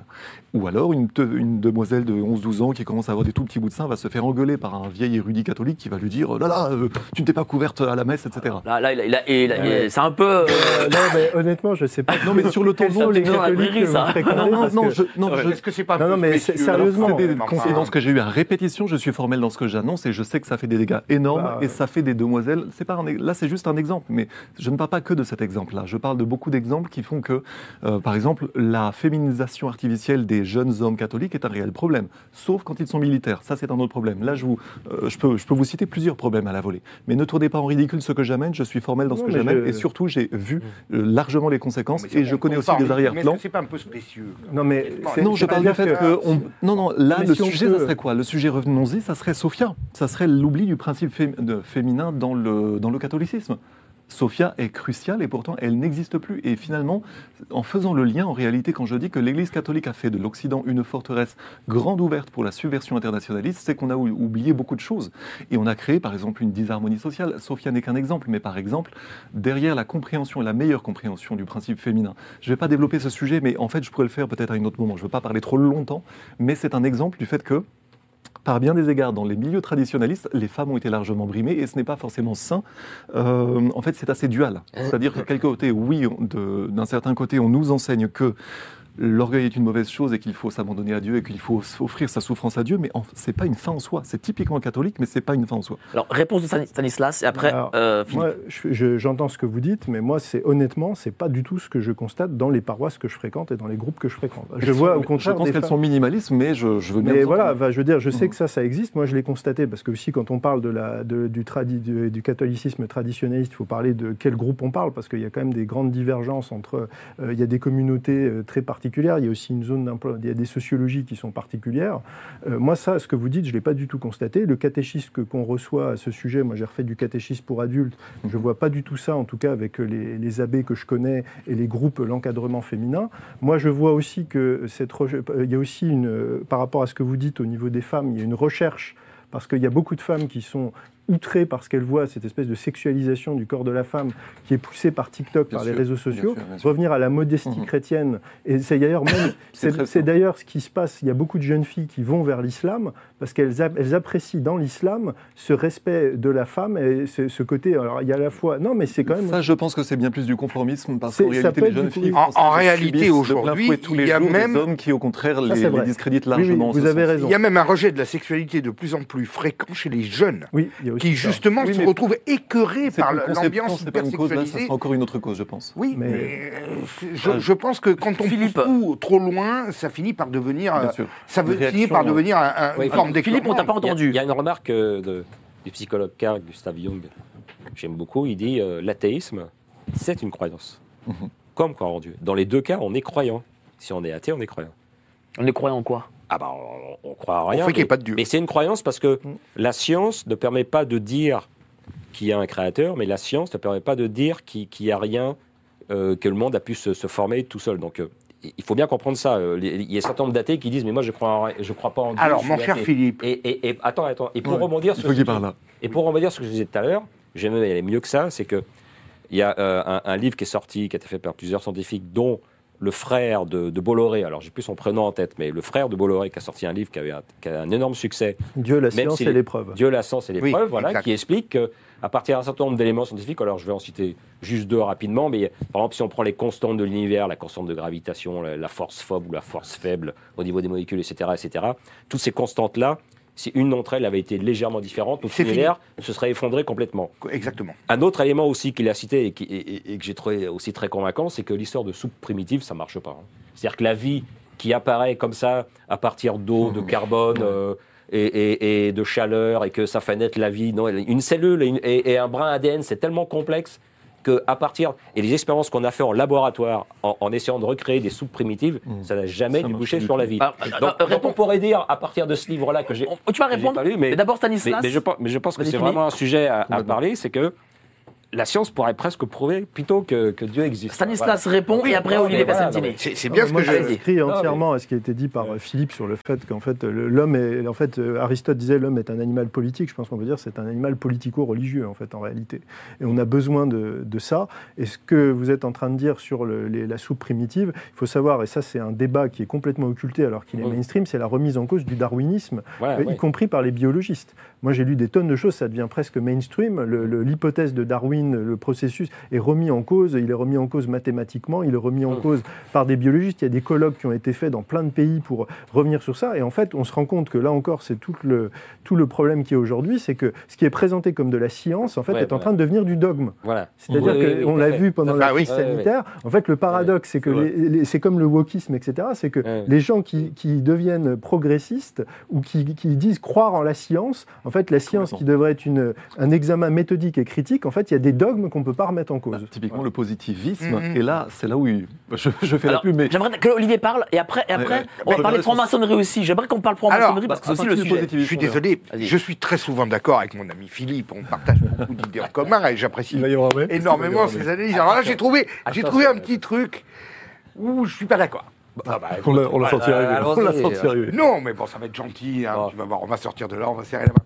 Quand tu dis l'athéisme est une croyance comme une autre, pas tout à fait. Hmm. Parce que justement, l'athéisme dit qu'il n'y a pas de Dieu. Donc il n'y a pas de vie après la mort, il n'y a, rien de spécial. Donc ça veut dire que l'objectif de l'être humain, c'est sa vie. Hmm. Et dans ce cadre-là, pourquoi finalement appliquer des règles de morale? Pourquoi euh, on se repose sur une raison qui voudrait que bah, notre intérêt, c'est quand même d'être... Mais c'est limitatif et je pense qu'il n'y a qu'une catégorie de gens suffisamment éduqués comme toi qui peuvent avoir ce niveau de moralité et d'esprit euh, dans ce cadre-là. Euh, si on est athée, donc il n'y a rien avant, après, pendant, etc., bah, finalement, pourquoi transmettre? Ça sert à quoi Non, mais ça, c'est la phrase d'Ostoïevski. Oui. Si Dieu n'existe pas, tout, est permis. permis. Voilà, voilà. je vais inventer dans ce que je dis. mais, mais, mais, je veux dire qu'au-delà même, est-ce que finalement Dieu existe ou pas Est-ce que moi je peux y répondre? Moi je vais dire oui, mais est-ce que j'en suis sûr à 100% Qui peut l'être?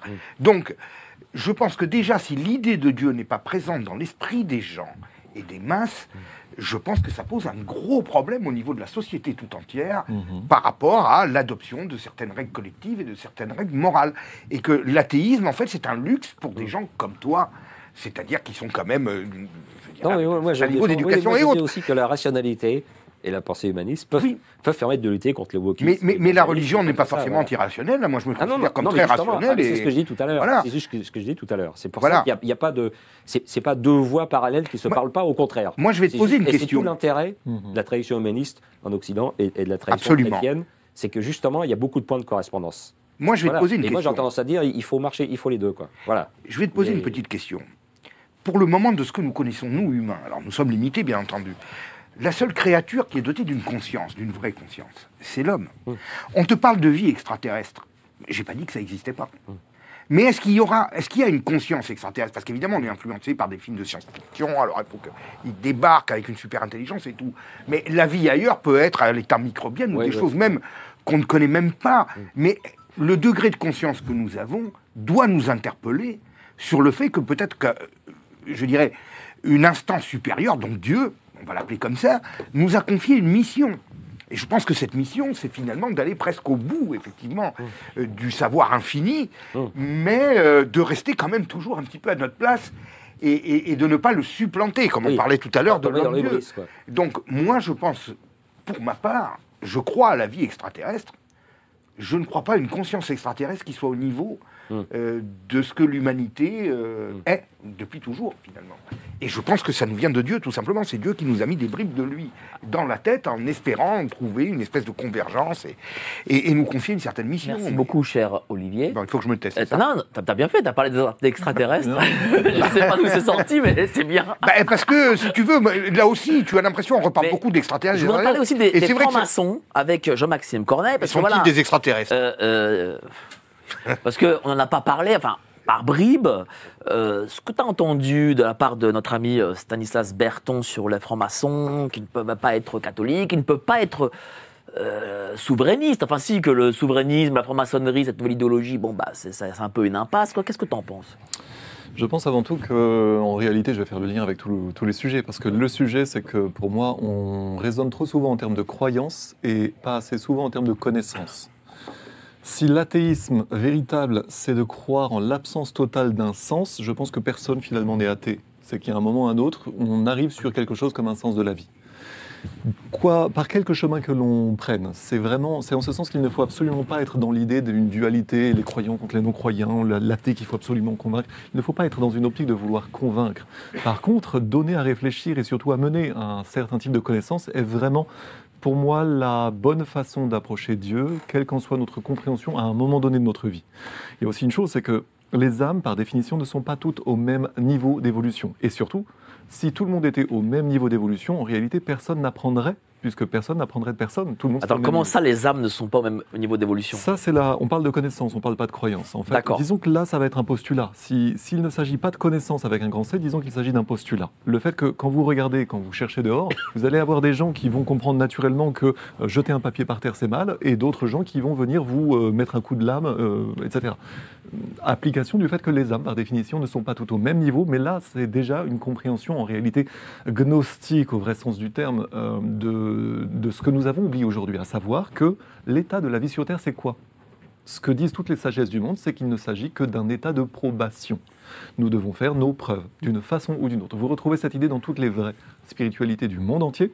Et en ce sens, de fait, nous devons aller vers une meilleure connaissance de nous-mêmes. En tout cas, nous devons passer par certaines épreuves pour maturer en tant qu'âme et de fait pour après retrouver le chemin d'une réunification à une âme universelle. Vous l'appelez Dieu, vous l'appelez le Dharma, vous l'appelez ce que vous voulez, etc. Ça, ça fait partie de ce que enseignent toutes les sagesses du monde, mais sous différents angles, parfois différentes façons, sous différents libellés. Mais j'aimerais quand même qu'on aborde cette franc-maçonnerie euh, et le souverainisme aussi.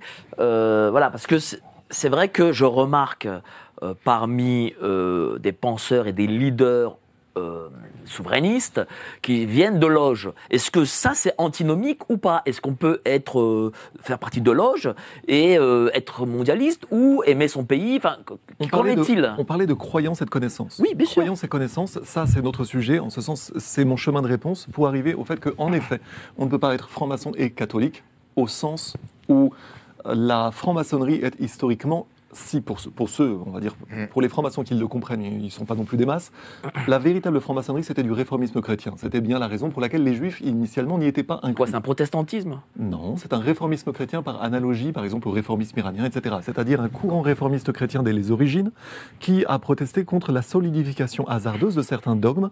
Par exemple, en 553, Concile de Constantinople, on oublie la réincarnation pour des raisons politiques, c'est un exemple parmi bien d'autres. Et à partir de là, euh, faites le pont avec le, christianisme byzantin notamment. Je vous renvoie à l'émission que nous avons fait hier avec Laurent Guyeno sur le christianisme byzantin et la façon dont on a récupéré euh, une bonne partie de la connaissance de l'humanisme de la Renaissance grâce au monde byzantin et non pas tant que cela grâce au monde musulman, euh, contrairement à ce qu'on en dit et ce qu'en dirait également un certain islamo-gauchiste qui en réalité est mondialiste. Mais ça c'est encore un autre sujet, mais ça converge vers le même sujet. Le catholicisme ayant par définition détruit le réformisme chrétien d'inspiration gnostique ou d'inspiration en réalité de qui, posait la question de savoir pourquoi a-t-on privilégié Saint Pierre, Saint Pierre, on en a parlé tout à l'heure, celui qui renie trois fois le Christ, plutôt que Saint Paul, qui en réalité avait raison. C'était intéressant ce qui a été dit tout à l'heure justement en ce sens. Ça, c'est une question légitime, par exemple. Donc ce réformisme chrétien-là, via notamment plusieurs mouvements, notamment les franciscains et le mouvement qui a créé les Templiers, qui finalement a été massacré, mais c'était beaucoup plus proche, par exemple, euh, de la compréhension païenne celtique ou du culte des vierges noires pour d'autres raisons. En tout cas, nous avons abandonné des enseignements. Ce réformisme chrétien a voulu les retrouver en partie. Il a été massacré, puis plus tard, il est devenu les alchimistes, les Rose-Croix, la franc-maçonnerie. Ça, c'est la véritable histoire telle qu'elle est peu comprise, mais qu'il faudrait comprendre. En ce sens, ce réformisme chrétien, à partir des abus du pape, après le massacre des Templiers et l'histoire des Borgia et compagnie, nous voyons beaucoup de publications mondialistes ou de euh, séries télévisées mondialistes qui vont euh, faire des gorges chaudes sur les papes, sur le Borgia, etc., etc. Oui, mais en même temps, le problème, c'est que le pape venait de zigouiller, enfin de contribuer à zigouiller le parti qui l'avait protégé contre notamment l'antipape Anaclet C'est-à-dire quoi? C'est-à-dire que Philippe le Bel. euh, C'était des raisons politiques. Ce que je veux dire, c'est que le parti qui avait créé les Templiers Ouais. était le même parti qui avait protégé les papes, C'est quel parti qui a créé les Templiers? Euh, le parti de Saint-Bernard de Clairvaux et compagnie, les franciscains et d'autres, euh, les, les et compagnie. Euh, dans ce contexte-là, c'était les mêmes qui avaient protégé le pape contre notamment l'antipape Anaclet II, un pape notamment qui était déjà une partie de la subversion internationaliste, c'est-à-dire notamment payé par la version la plus matérialiste du judaïsme qui voulait, comme depuis les actes des apôtres, qui considérait les chrétiens comme des traîtres au judaïsme. Là, pareil, ça c'est de la compréhension euh, qu'on peut comprendre posément puisqu'il y avait des luttes d'influence interne au sein du judaïsme, il y a eu des luttes d'influence interne au sein du christianisme, dont quelque part bien plus tard la franc-maçonnerie a été l'héritière, mais en effet elle était anti-papale, anti-cléricale au sens anti-papal. En ce sens, il est juste que le franc-maçon et le, franc-maçon et le catholicisme sont par définition antinomiques. Mais c'est par la suite qu'il y a eu par contre une subversion interne de la franc-maçonnerie qu'à partir d'un mouvement anti-papal, parce que le pape avait fait le choix d'un certain orgueil et pour d'autres raisons, euh, on ne va pas les développer là, ce, cet anti, ce courant anti-papal, mais en fait dirigé contre des excès de la papauté, alors que ça aurait pu être réformé, euh, etc., comme au début les dogmes s'étaient solidifiés par, de manière collégiale, etc., on aurait pu avoir des réformes du dogme. Sauf que le parti anti-papal, pour différentes raisons, notamment ayant trait à la solidification au- en Angleterre, au Royaume-Uni, de la franc-maçonnerie, a été à la fois anglicisé et rejudaïsé. Conclusion, euh, cher, euh, cher Jean-Maxime. Dans le contexte donc où la franc-maçonnerie est devenue non plus un réformisme antipapal, chrétien antipapal, mais c'est fait déborder par des tendances anti-chrétiennes que vous trouvez documentées notamment euh, enfin, dans des livres, euh, la franc-maçon, qui ont vraiment pignon sur rue, mais je pense que ça, c'est ce qu'il faut comprendre. Merci beaucoup, Et cher c'est le début de la subversion internationaliste. Qu'est-ce que vous en pensez de, de cette analyse? Bah, moi, j'ai été intéressé dans la, la première partie de votre explication parce que vous parlez de cette connaissance. Et ça, c'est vraiment une approche, euh, je dirais, qui est gnostique. Vous mettez l'accent sur la connaissance. Bien sûr. Euh, Nous, en- donné un cerveau, c'est pour que je m'en serve. voilà. Mais Est-ce que bah, mon papa a répondu à un clergé euh, à euh, la cathédrale de Chartres qui justement euh, et ne voulait pas de la dans ce sens était euh, opposé par exemple aux démarches du père Brune ou à d'autres. Laissez, laissez Stanislas. Oui, non, mais c'est non, non, mais c'est justement c'est intéressant parce que c'est là la différence justement entre en partie les catholiques et les francs-maçons. C'est-à-dire que nous, Ouais. on ne pense qu'on est sauvé que par la grâce de Tout à Dieu. fait, tout à fait. Et c'est ce que j'ai- surtout pas de connaissance. Voilà, et- mais c'est, non, c'est pas surtout pas de connaissance. C'est-à-dire qu'on a, il y a une limite placée à la connaissance, c'est-à-dire qu'on pense qu'il y a des choses qui ne peuvent être accessibles qu'à la révélation, et c'est surtout le danger du péché d'orgueil, et c'est ce que disait, je citais le Mm. Christ tout à l'heure, qui disait, ce qui était caché aux sages et aux savants, je vous l'ai révélé aux tout petits. C'est-à-dire qu'il y a cette idée que, en fait, c'est pas parce qu'on a de la connaissance qu'on va accéder Absolument. au salut. Oui. Donc ça, c'est une différence Une allégorie saine. euh, voilà, qui est, qui est fondamentale.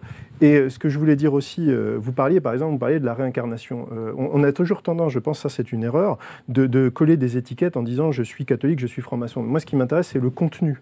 C'est-à-dire, qu'est-ce qu'il y a? Moi, par exemple, je pense que la réincarnation n'est pas quelque chose de positif. Et je suis très content que le, le concile euh, que vous avez cité ait, euh, ait arrêté ce dogme, enfin, les, les combattus et les neutralisé. Pourquoi c'est pas positif? Ouais, Il y a des cultures orientales. euh, qui Mais parce que déjà, c'est, mais c'est réincarnation. une vision. on, on passe justement, on parlait de la vision de, de progrès, c'est-à-dire qu'on passe d'un temps cyclique à un temps linéaire. C'est-à-dire que pour un chrétien, j'ai dit tout à l'heure, il y a ce monde-ci, et après, on est dans le, dans le monde d'après, et il y a une linéarité dans, le, dans l'idée de la réincarnation. On est dans un temps qui redevient cyclique. Après, une question aussi intéressante, c'est on, on a l'idée du dharma, où par exemple, les, les hindous, ou les, les sagesses orientales considèrent que bah, ce qu'on a vécu, par exemple, l'état dans lequel on est, euh, bah, c'est peut-être la conséquence d'une vie passée. Donc ça justifie aussi une espèce de stratification sociale. Pour les chrétiens, c'est pas le cas. C'est on est jugé sur la vie actuelle telle qu'on l'a menée, et en fait, on n'est pas entre guillemets victime de nos vies précédentes. Donc, euh, vous voyez, il y a Une vision jésuitique de la religion hindoue. Donc une vision déjà déformée. Néanmoins, je comprends votre point qui en effet peut justifier un système de contrôle social comme un autre. Mais dans ce cas, il faudrait aussi admettre que, par certains égards, le cléricalisme catholique soit aussi un système de contrôle social, comme le clergé juif peut être un système de contrôle social.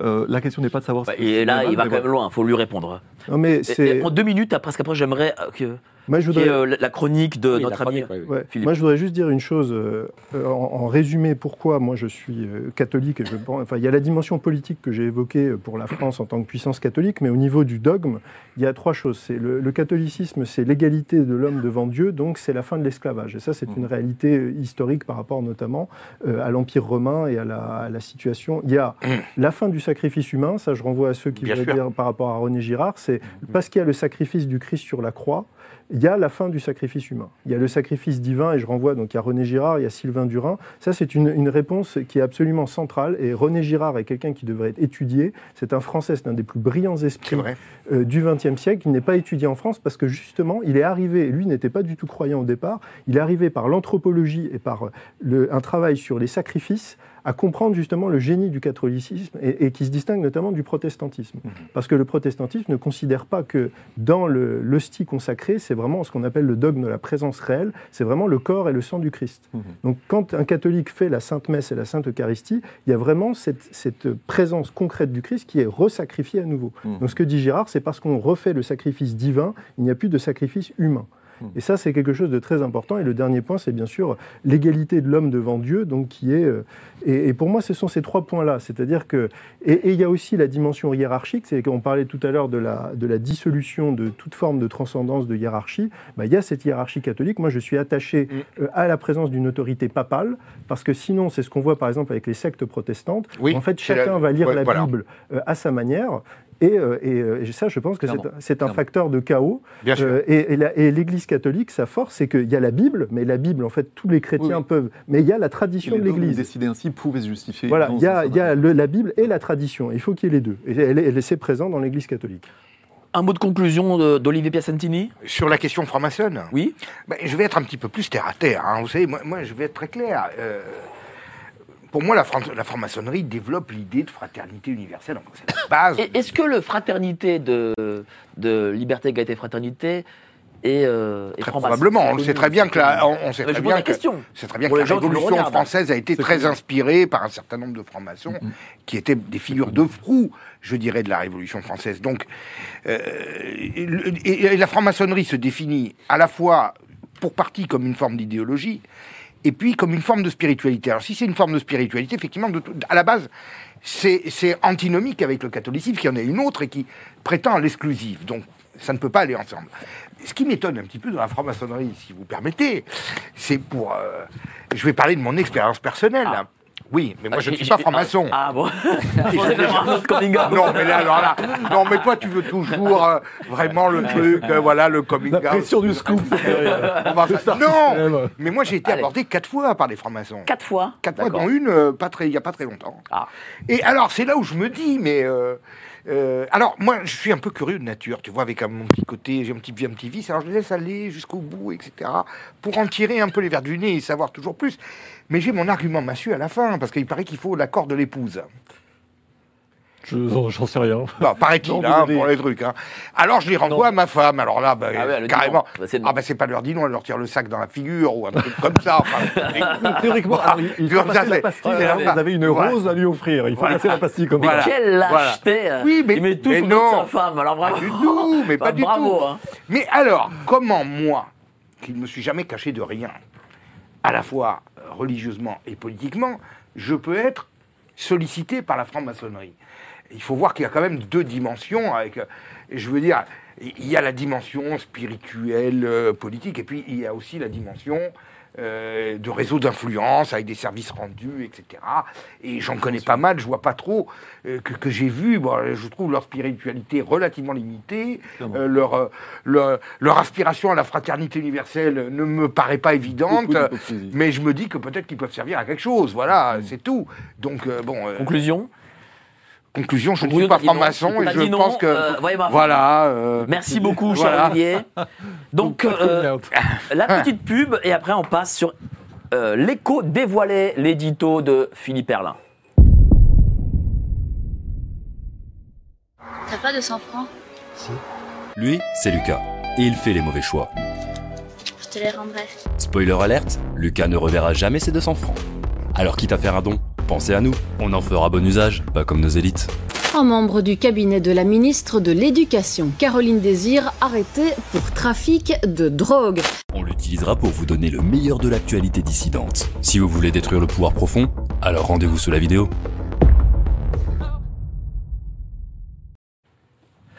Soutenez Géopolitique Profonde pour avoir des débats de cette qualité.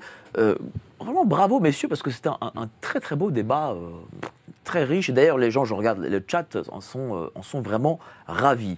Alors, l'édito, euh, cher Philippe Erlin. On va revenir à des choses plus matérielles. Ceci dit, on va parler, Voilà. de, on va parler de la terre de France. Donc c'est aussi une permanence et c'est aussi lié à- un peu à ce qu'on vient de parler. C'est une loi qui a été votée en 2021 qui s'appelle la loi ZAN, Z-A-N, pour zéro artificialisation nette. C'est-à-dire l'objectif de limiter la, les- la construction, aussi bien de logements que d'usines, que de, que de que n'importe quoi en France. Les objectifs, enfin les arguments utilisés, c'est préserver la biodiversité, lutter contre le réchauffement climatique, ça on nous met à toutes les sauces, lutter, contre le risque d'inondation et lutter contre la réduction de terres euh, agricoles. Euh, en fait, ces arguments sont faux. La France ne manque pas de place, hein, on pourrait être beaucoup plus nombreux. euh. et puis, il y a en fait rarement des conflits entre urbanisation et terrain agricole. C'est assez rare.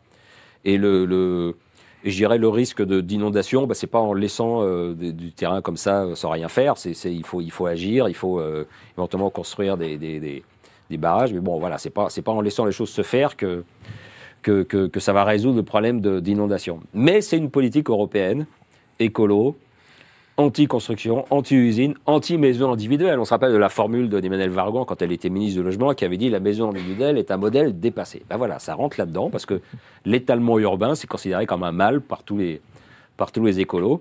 Et donc là, cette loi nous oblige à diviser par deux la consommation de sol d'ici 2030 Eh oui. et ensuite à cesser l'artificialisation en 2050. Alors, en net zéro, c'est-à-dire que une, une métropole pourra euh, éventuellement détruire un immeuble et le reconstruire, ou si elle veut euh, construire un immeuble à un endroit qui était, qui était, euh, qui était naturel, elle sera obligée de, de- détruire un- une construction à un autre endroit et de remplacer ça par un parc ou une mare au canard. Quoi. Bon, voilà. Et donc, ça pose d'énormes contraintes. Et justement, la formation du jour, c'est qu'il y a un organisme, un- un- un réseau immobilier qui s'appelle Arthur Lloyd, qui a calculé que 113 000 hectares vont manquer d'ici 2030. Alors 113 000 hectares, c'est pas forcément très parlant, donc euh, j'ai transcrit ça en, en kilomètres carrés, donc ça fait 1130 euh, kilomètres carrés. C'est pas forcément très parlant non plus. terrains de foot? Non, non, justement. En terrain de foot. 1130 km carrés, vous allez vous représenter ce que ça fait. Ça représente 10 20 fois fois 50, oui. la surface de la ville de Paris. Paris fait 105 km carrés. Donc ça veut dire que 10 fois la surface de Paris va être sortie, interdite de construction sur la France métropolitaine. Et donc ça, ça va avoir des conséquences euh, assez, assez énormes parce que ça va contribuer à faire monter les prix de l'immobilier. Euh, et, et là, on voit, j'ouvre une parenthèse, mais j'ai fait une chronique il y a une ou deux semaines sur les, les DPE, les diagnostics de performance énergétique, ça. où là, ça produit l'effet inverse, c'est-à-dire que les, les- les logements qui ont un mauvais classement, on- euh, les propriétaires doivent faire des travaux, euh, beaucoup ne le font pas parce que ça coûte trop cher, donc ils les mettent en vente. Donc ça, ça contribue à faire baisser les prix de l'ancien. Et là, on fait une loi qui va contribuer à les faire monter. Enfin, on est, on est en... Enfin, on ne peut plus parler de marché, justement, hein, en termes libéral. On est, on est en pleine tout. réglementation, en pleine soviétisation. Oui. Voilà. Et, donc- et puis, ça va aussi bloquer tout ce qui est réindustrialisation. euh, parce que quand une entreprise voudra s'installer, bah, il y a beaucoup de, de communes, euh, de métropoles qui, qui pourront- ne pourront pas leur offrir de place. Euh, la seule façon pour elles, c'est la reconversion de, de friches ou la, ou la transformation de bureaux en logement, mais de toute façon, ça ne suffit pas. hein. Ça ne suffira pas. Et euh, bah, ce, qu'on note aujourd'hui, c'est qu'en fait, les maires demandent euh, un assouplissement au lieu, malheureusement, de remettre en cause globalement et fondamentalement cette politique suicidaire, comme pour les DPE, on vient d'en parler, comme pour les ZFE, les zones à faible émission, qui vont interdire plus, plus d'un tiers du parc automobile en France de pouvoir rentrer dans 44 villes en France. hein. Donc ça, c'est encore reculé. Alors, dans la presse, ils disent ah, ça ne va pas se mettre en place, ça recule. Non, en fait, ils, ils reculent à après les élections européennes, en fait. Hum, bah, Pour, pour pas, pour pas que les Ah écolos oui. se prennent une tôle. Enfin, ils sont déjà en Oui. baisse dans les sondages Oui, partout en France et en Europe, mais, mais en fait, c'est reculé après les européennes, donc Mm. Plutôt bien sûr. début bien sûr. 2025, voilà. Et puis, on pourrait aussi citer une loi qui est aussi critiquée par les maires, mais qui a malheureusement n'a jamais été remise en cause, qui est la loi SRU, qui oblige à construire Hum. 20 à 30% de logements sociaux euh, dans les villes. Quoi. Donc, donc là, on est en train de, de- de- d'avoir un marché de l'immobilier qui est complètement dysfonctionnel. C'est-à-dire qu'il y a des lois Comme tout. qui s'imposent et qui, Mhm. et, et qui vont qui s'opposent à certains endroits, comme les DPE ou la ZAN, qui, jouent euh, en sens renversé sur les prix euh, de l'ancien. Donc c'est vraiment n'importe quoi. Et le résultat, bah, c'est que de moins en moins de gens vont investir dans, dans la construction et, et dans le logement. Et donc, euh, le- bah, les, les problèmes de logement des Français euh, vont, vont, vont, vont augmenter encore dans les années qui viennent. Quoi. Et ça va être une catastrophe. Les Français, des 500 000 migrants qui rentrent tous les ans. Alors, alors oui, Cher Stanislas, attends, d'abord Stanislas, ça, après, ça, c'est- ça pousse, ça pousse aussi, évidemment. euh, c'est un élément Euh, qui pose beaucoup aussi. de questions. Cher Stanislas, c'est quoi si on, on- on rentre de plein pied dans le gré 13 vous ne posséderez rien et vous serez heureux? Par Oui, ces bah, lois c'est exactement ça. Et là, ce qui est intéressant, c'est que, en fait, c'est un sujet qui devrait concerner les Français, puisqu'on sait Mmh, que les ça. Français sont très attachés à la propriété individuelle. Le, le rêve de beaucoup de Français, c'est d'avoir une petite maison avec un jardin pour la famille, etc. Et en fait, ça, c'est en train de, vous l'avez très bien De expliqué, c'est en train de disparaître, c'est acté. Mmh. C'est comme la voiture individuelle, la fin de la voiture oui, oui, oui, individuelle est actée. Et ça, en fait, c'est pas. Là, on parle de mondialisme, on a l'impression qu'on parle de choses géopolitiques euh, très euh, énormes. Mais en fait, là, c'est des choses très concrètes qui touchent la vie quotidienne des Français. c'est comme la disparition Ouais. de l'argent liquide. Pendant Il y des avait- années, le complotisme était loin. Voilà, exactement. Et là, en fait, le problème, c'est qu'il n'y a aucun, aucune force politique en France, ou en tout cas, ou même dans les relais d'opinion, qui, qui font le lien entre ce Mmh, dont on est en train de parler. Bah, et que vous, vous faites très le bien faire dans votre chronique. C'est d'expliquer justement comment ces, ces choses très abstraites, qui sont cachées en plus dans des textes très techniques, qui demandent d'être décryptés par des spécialistes, comment ça va impacter la vie quotidienne des Français. C'est ça le Cher problème. Olivier J'aime- Je suis très intéressé par la chronique de Philippe, euh, brillante, euh, comme toujours d'ailleurs. hein, et- Je ne l'ai pas assez dit d'ailleurs, Non, non, mais qui a été brillante. Mais au-delà de ça, ça- moi je pense qu'on peut même élargir le sujet. Parce que là, on touche à tout ce qui est activité immobilière, de promotion, de développement de l'immobilier. Mais quand on regarde sur le long terme, de quoi on s'aperçoit? C'est que finalement, tout ce qui concerne la propriété privée immobilière, mais également le petit commerce, l'agriculture, euh, l'artisanat, euh, les services, etc. Tout ce qui concerne le travail indépendant ou des petites entreprises est systématiquement pénalisé, systématiquement alourdi, systématiquement entravé. Chaque fois qu'une nouvelle loi sort, on tremble. On ne sait pas ce qui va nous tomber sur la tête, ou la numérisation de choses qui ne marchent pas, ou la taxation, ou des réglementations. Et de quoi on s'aperçoit? Ben, Il y avait un reportage très intéressant hier, enquête exclusive, sur l'Indonésie, puisqu'en fait, on nous explique que tout ça est fait pour préserver l'environnement, le climat, on est obligé de se restreindre, l'agriculture.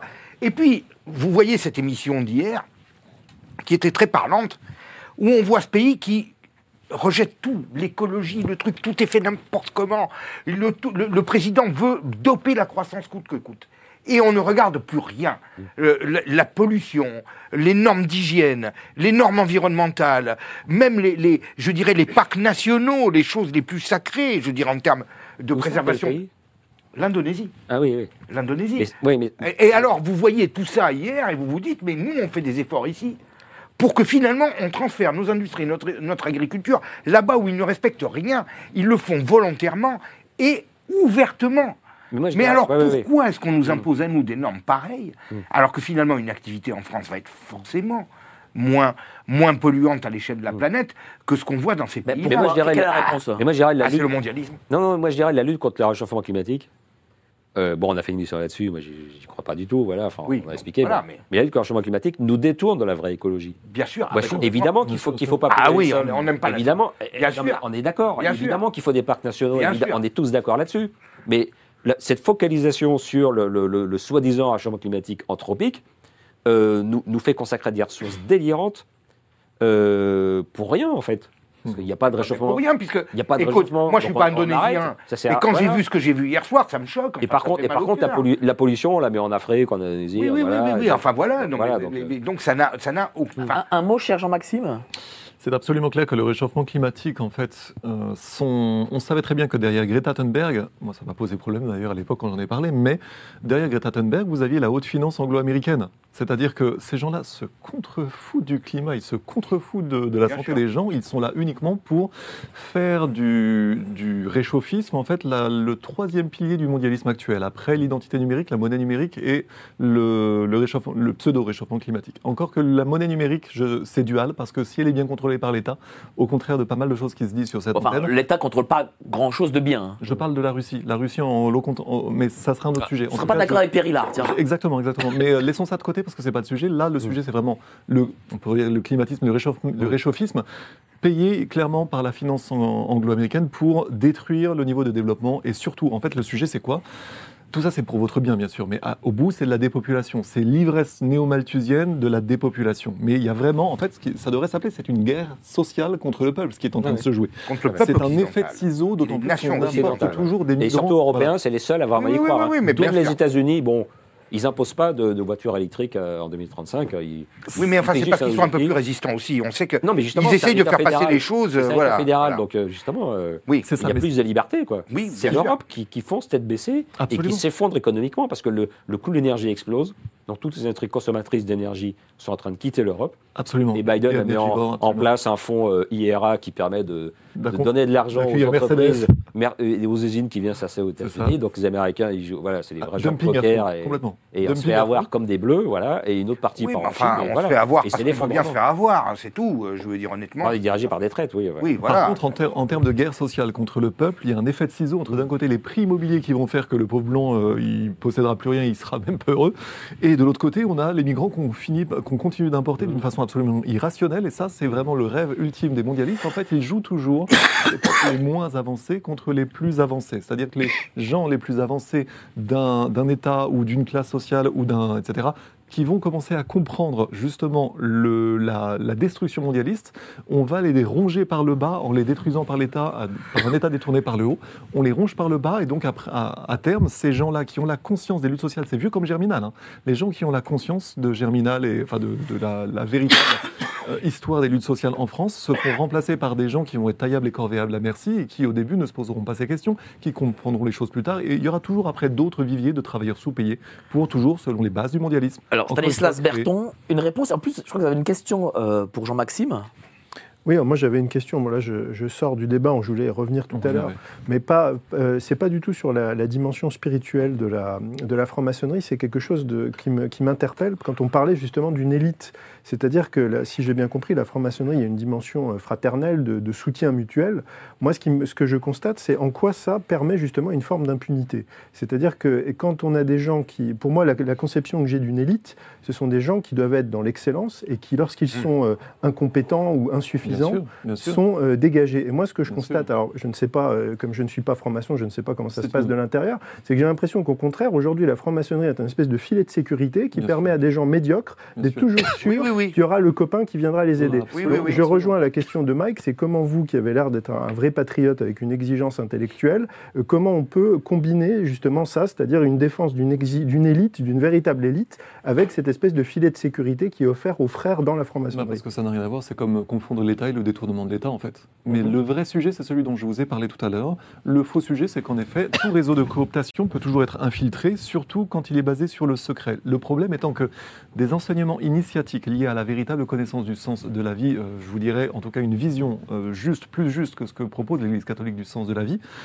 c'est hum, par définition quelque chose qui doit être donné au rythme de progression individuelle des gens, des, âmes et des gens, qui, par définition, n'est pas toujours le même. C'est la raison également pour laquelle les juifs, je crois, n'étudient la Kabbale qu'à partir de 55 ans. Parce qu'il y a certains enseignements que vous ne pouvez pas forcément gérer à 20 ans quand vous êtes en train d'essayer de faire la paix avec, euh, votre, avec vos désirs, avec euh, euh, la vision du monde. Déjà, vous devez d'abord vous élaborer une vision du monde, d'abord avoir un rapport sain avec le sexe opposé, etc., avant d'aller vous poser des, des questions les plus métaphysiques. Vous aurez parfois des âmes avancées qui vont se les poser plus tôt, etc., etc mais dans la, on va dire, globalité des gens, il faut globalement, dans toutes les religions, vous avez des autoroutes de la connaissance pour la majorité des gens, et vous avez des petits chemins de traverse ou des petits chemins à côté, ou alors, pour aller plus loin, vous avez des ateliers spéciaux, etc. En réalité, vous avez toujours eu ça. Ceci étant le sujet spirituel, si vous adjoignez le sujet politique, vous avez toujours ce qu'on appelle des réseaux de cooptation. Ça sera le thème de mon ah article suivant dans Géopolitique profonde, justement, sur les idéologies et les réseaux de cooptation. Parce qu'en fait, tout ce sujet-là, c'est comme la politique, c'est comme l'État. C'est la raison pour laquelle, en fait, nous faisons des émissions le dimanche, c'est pour remettre à plat de façon apolitique de la vraie connaissance à partir d'une vraie sémantique et non pas que on emploie des mots en dépit du bon sens pour finalement ne plus rien comprendre. Il faut déjà avoir des mots précis. Néanmoins, vous avez des réseaux de cooptation politique. Le problème de tous les réseaux de cooptation politique, c'est que dans la théorie, ça pourrait faire sens d'avoir des gens qui sont bien câblés spirituellement pour après bien servir l'État. Ça, c'est la théorie. Dans la pratique, vous pouvez exactement avoir l'inverse, qui est de fait l'histoire de la franc-maçonnerie à partir de sa solidification en Angleterre, c'est-à-dire que c'est devenu un système de pénétration subversive britannique sur des États rivaux, notamment la France avec le GODF. Et euh, à partir de cette idée-là, vous avez toujours le risque qu'un système de cooptation d'élite soit vendu théoriquement comme quelque chose de formidable pour euh, créer des humanistes, etc., mais qu'en réalité, ça soit en réalité un vecteur de subversion et que l'on va sélectionner les gens qui, d'une façon ou d'une autre, auront les dents les plus longues, ou bien euh, seront les, plus déviants possibles. Donc ces gens-là seront facilement manipulables parce qu'ils auront des tares intérieures, ils voudront la richesse, ils voudront... Souvenez-vous, là on en a parlé un peu tout à l'heure, qu'est-ce qui avait marqué dans le crack des chevaliers?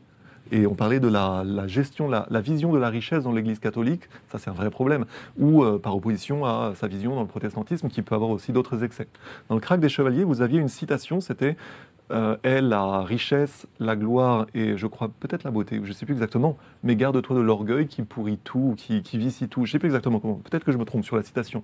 Mais en tout cas, l'idée c'est celle-là, c'est que dans un réseau de cooptation bien pensé, on doit pouvoir penser le sens de l'État sans forcément être pauvre. Pourquoi? Parce que si vous êtes pauvre au service de l'État, vous serez facilement corruptible.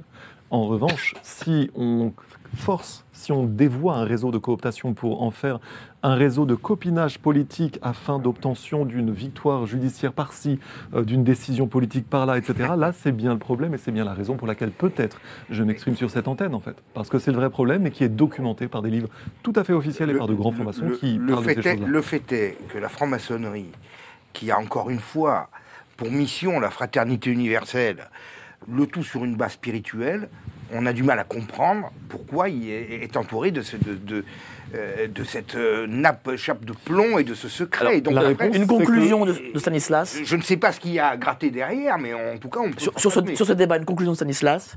Mais... Et on va passer sur l'actu. Moi, ce que je veux dire comme, conclusion de ce débat, je vais sortir de ce qu'on vient de dire, c'est que pour moi, il y a une chose qu'il faut jamais qu'on perde de vue, que ce soit euh, nos croyances, etc. C'est qu'aujourd'hui, on est face à une minorité de gens qui sont en train de détruire nos pays et qui sont en train d'attaquer le peuple. On est tous d'accord. Et qu'on a nos différences, on a nos divergences, on a des conceptions euh, de ce que. Mais en fait, je pense qu'il faut justement qu'on soit unis et que ça soit une alliance euh, du peuple et même y compris des classes euh, supérieures. Parce qu'aujourd'hui, l'erreur, c'est qu'il y a beaucoup de gens des classes supérieures qui s'allient, en fait, qui pensent qu'ils sont alliés à cette oligarchie, alors qu'ils seront sacrifiés. Mmh. Et donc, en fait, il faut qu'on s'allie tous les gens qui, sont, euh, qui aiment la France, qui ont envie de se battre. Il faut qu'on s'engage dans ce combat contre ce mondialiste. Après, mmh. on s'expliquera peut-être entre nous et quelle direction doit prendre la France, mmh. etc. Qui doit, quelle direction spirituelle doit être prise pour notre pays, ça c'est une autre question. Mais en tout cas, la priorité actuelle pour moi, c'est de nous débarrasser de cette caste de traite, de dégénérés qui est en train de détruire notre pays, qui est en train de liquider tout ce qui faisait la beauté, la grandeur de la France. Et c'est ça, pour, à l'heure actuelle, qui doit être la priorité. On est bien d'accord. Et ça devrait être la priorité de beaucoup de leaders. qui sont dans notre mouvance, euh, que je trouve euh, traversés par des, luttes intestines qui sont très spécieuses et, très médiocres par rapport à ce qui doit nous animer. Euh, abattre le mondialisme et abattre ces classes euh, néfastes pour notre pays. Mais faisons peut-être l'analogie avec la subversion qui a ciblé l'Église catholique. C'est la même qui a ciblé la franc-maçonnerie. Et en réalité, c'est très cohérent si on comprend que c'est le réformisme chrétien. Merci. Merci beaucoup. On va passer à l'actu sans tabou. Mais avant ça, les petites annonces. Vous, les Français, vous avez toujours une grande gueule comme ça. Effectivement, pour nous, la liberté d'expression, c'est important. Et on sait que pour vous aussi. Alors faites un don à GPTV. Je vis de quoi? Des droits d'auteur de mon livre. C'est tout. Moi, je pense pas. Rendez-vous sous la vidéo pour soutenir l'information libre. Tu vas payer pour ton insolence. Merci à vous d'être si nombreux. Soutenez euh, Géopolitique Profonde, l'émission, la grande émission de GPTV pour avoir euh, bah, des débats euh, de haute qualité comme celui-ci. évidemment, vous mettez aussi le petit pouce sur la cloche à côté des abonnements. Euh, sur YouTube. Comme ça, vous aurez les vidéos en avant-première. Vous ne les louperez pas. Enfin, en exclu même plutôt. Euh, voilà. Parce que euh, YouTube n'envoie pas forcément les vidéos, même si vous êtes abonné à la chaîne. Donc là, on passe sur l'actu sans tabou. Quel est le premier hashtag? Ah, SUV, Oui, tiens. bien sûr. Ah bah voilà, SUV, euh, cher Philippe Erlin. Il y a eu donc du coup, euh, il va y avoir triplement des, des amendes, enfin des, non, des, des parcs-mètres. Qu'est-ce que ça signifie ça, tiens? Mais c'est une élection très bizarre parce que la mairie de Paris elle-même ne sait pas définir ce qu'est un, un SUV. Ah, alors qu'est-ce que c'est un SUV exactement? Comme voiture Bah, c'est euh, c'est un véhicule qui est un peu au perché, euh, qui est un peu lourd. Et on va dire il consomme. Bon, d'accord, mais enfin, euh, la, la plupart des voitures qui sortent maintenant sont SUV. Donc euh, voilà. Donc toutes les alors- voitures paieront trois fois plus alors, cher. pas toutes, mais une grande partie. Après, ça dépend, ah, prétextes ça dépend ce qu'on prend comme critère. Mais si on prend que le poids, ça veut dire qu'il y a des voitures électriques qui tomberont dans la Ah catégorie oui. SUV. Plus lourd, bien Et. Jean Covici, ce matin, en interview, a dit Ah, mais moi, je trouve très bien que les gros véhicules électriques soient aussi taxés comme les gros SUV. Donc, alors, je ne sais pas si la mairie de Paris va suivre cette idée-là, mais voilà. La première chose, c'est que le SUV. Ensuite, il y a une élection qui a fait 5% de participation Ouais. et 54, euh, 45, 46 à peu près de, pour le oui. Donc, c'est vraiment très disputé. Et il y a eu. Clairement, et ça, et ça c'est c'est une première qui n'a pas été suffisamment dénoncée par les médias, il y a eu des fraudes caractérisées. Ah bon? Parce que sur fait ça sur le bulletin, il était écrit est-ce que vous êtes pour ou contre des tarifs spéciaux pour les véhicules polluants Tu vois, Donc il y a Ah. un jugement de valeur. Donc Parce que- bah, c'est pas euh, écrit SUV, c'est polluant. voilà. Ah mais non, c'est- marqué lourd, encombrant, polluant. Lourd encombrant, Donc le bulletin de vote n'est pas un bulletin de vote, c'est un tract. C'est un tract. C'est comme Voilà. si pour le deuxième tour de la présidentielle, est-ce que vous Donc, votez en fait, pour voilà. le grand humaniste En fait, c'est comme ouais, si vous dites, est-ce que, voilà, Ah, vous la- mettez la- par la- exemple la- tel candidat avec écrit, c'est le, Mais c'est comme le- si au deuxième tour, la- réincarnation d'Adolf Hitler. C'est comme si vous Oh. mettez ça sur le Tout de suite, tout de suite. Bah oui. Non, mais c'est comme si- comme- Dans euh, tout comme toujours. Ah, C'est comme si à l'élection présidentielle, on avait mis euh, est-ce que vous votez pour le grand humaniste Macron ou pour euh, le- le- l'extrême droite Voilà. de Marine Le Pen, quoi. Voilà. C'est le vote même niveau. gauche. Et en plus, il y a en plus, il y a une autre fraude dans la répartition des bureaux de vote dans le 16e arrondissement où il y a quand même plutôt des SUV, il y Ah avait oui, que oui, deux oui. bureaux de vote. Et en plus, il y a des gens, ils croyaient au départ que c'était à la mairie. On leur a dit non, non, non, c'est là. Ils ont dû faire 3 km à pied pour aller voter.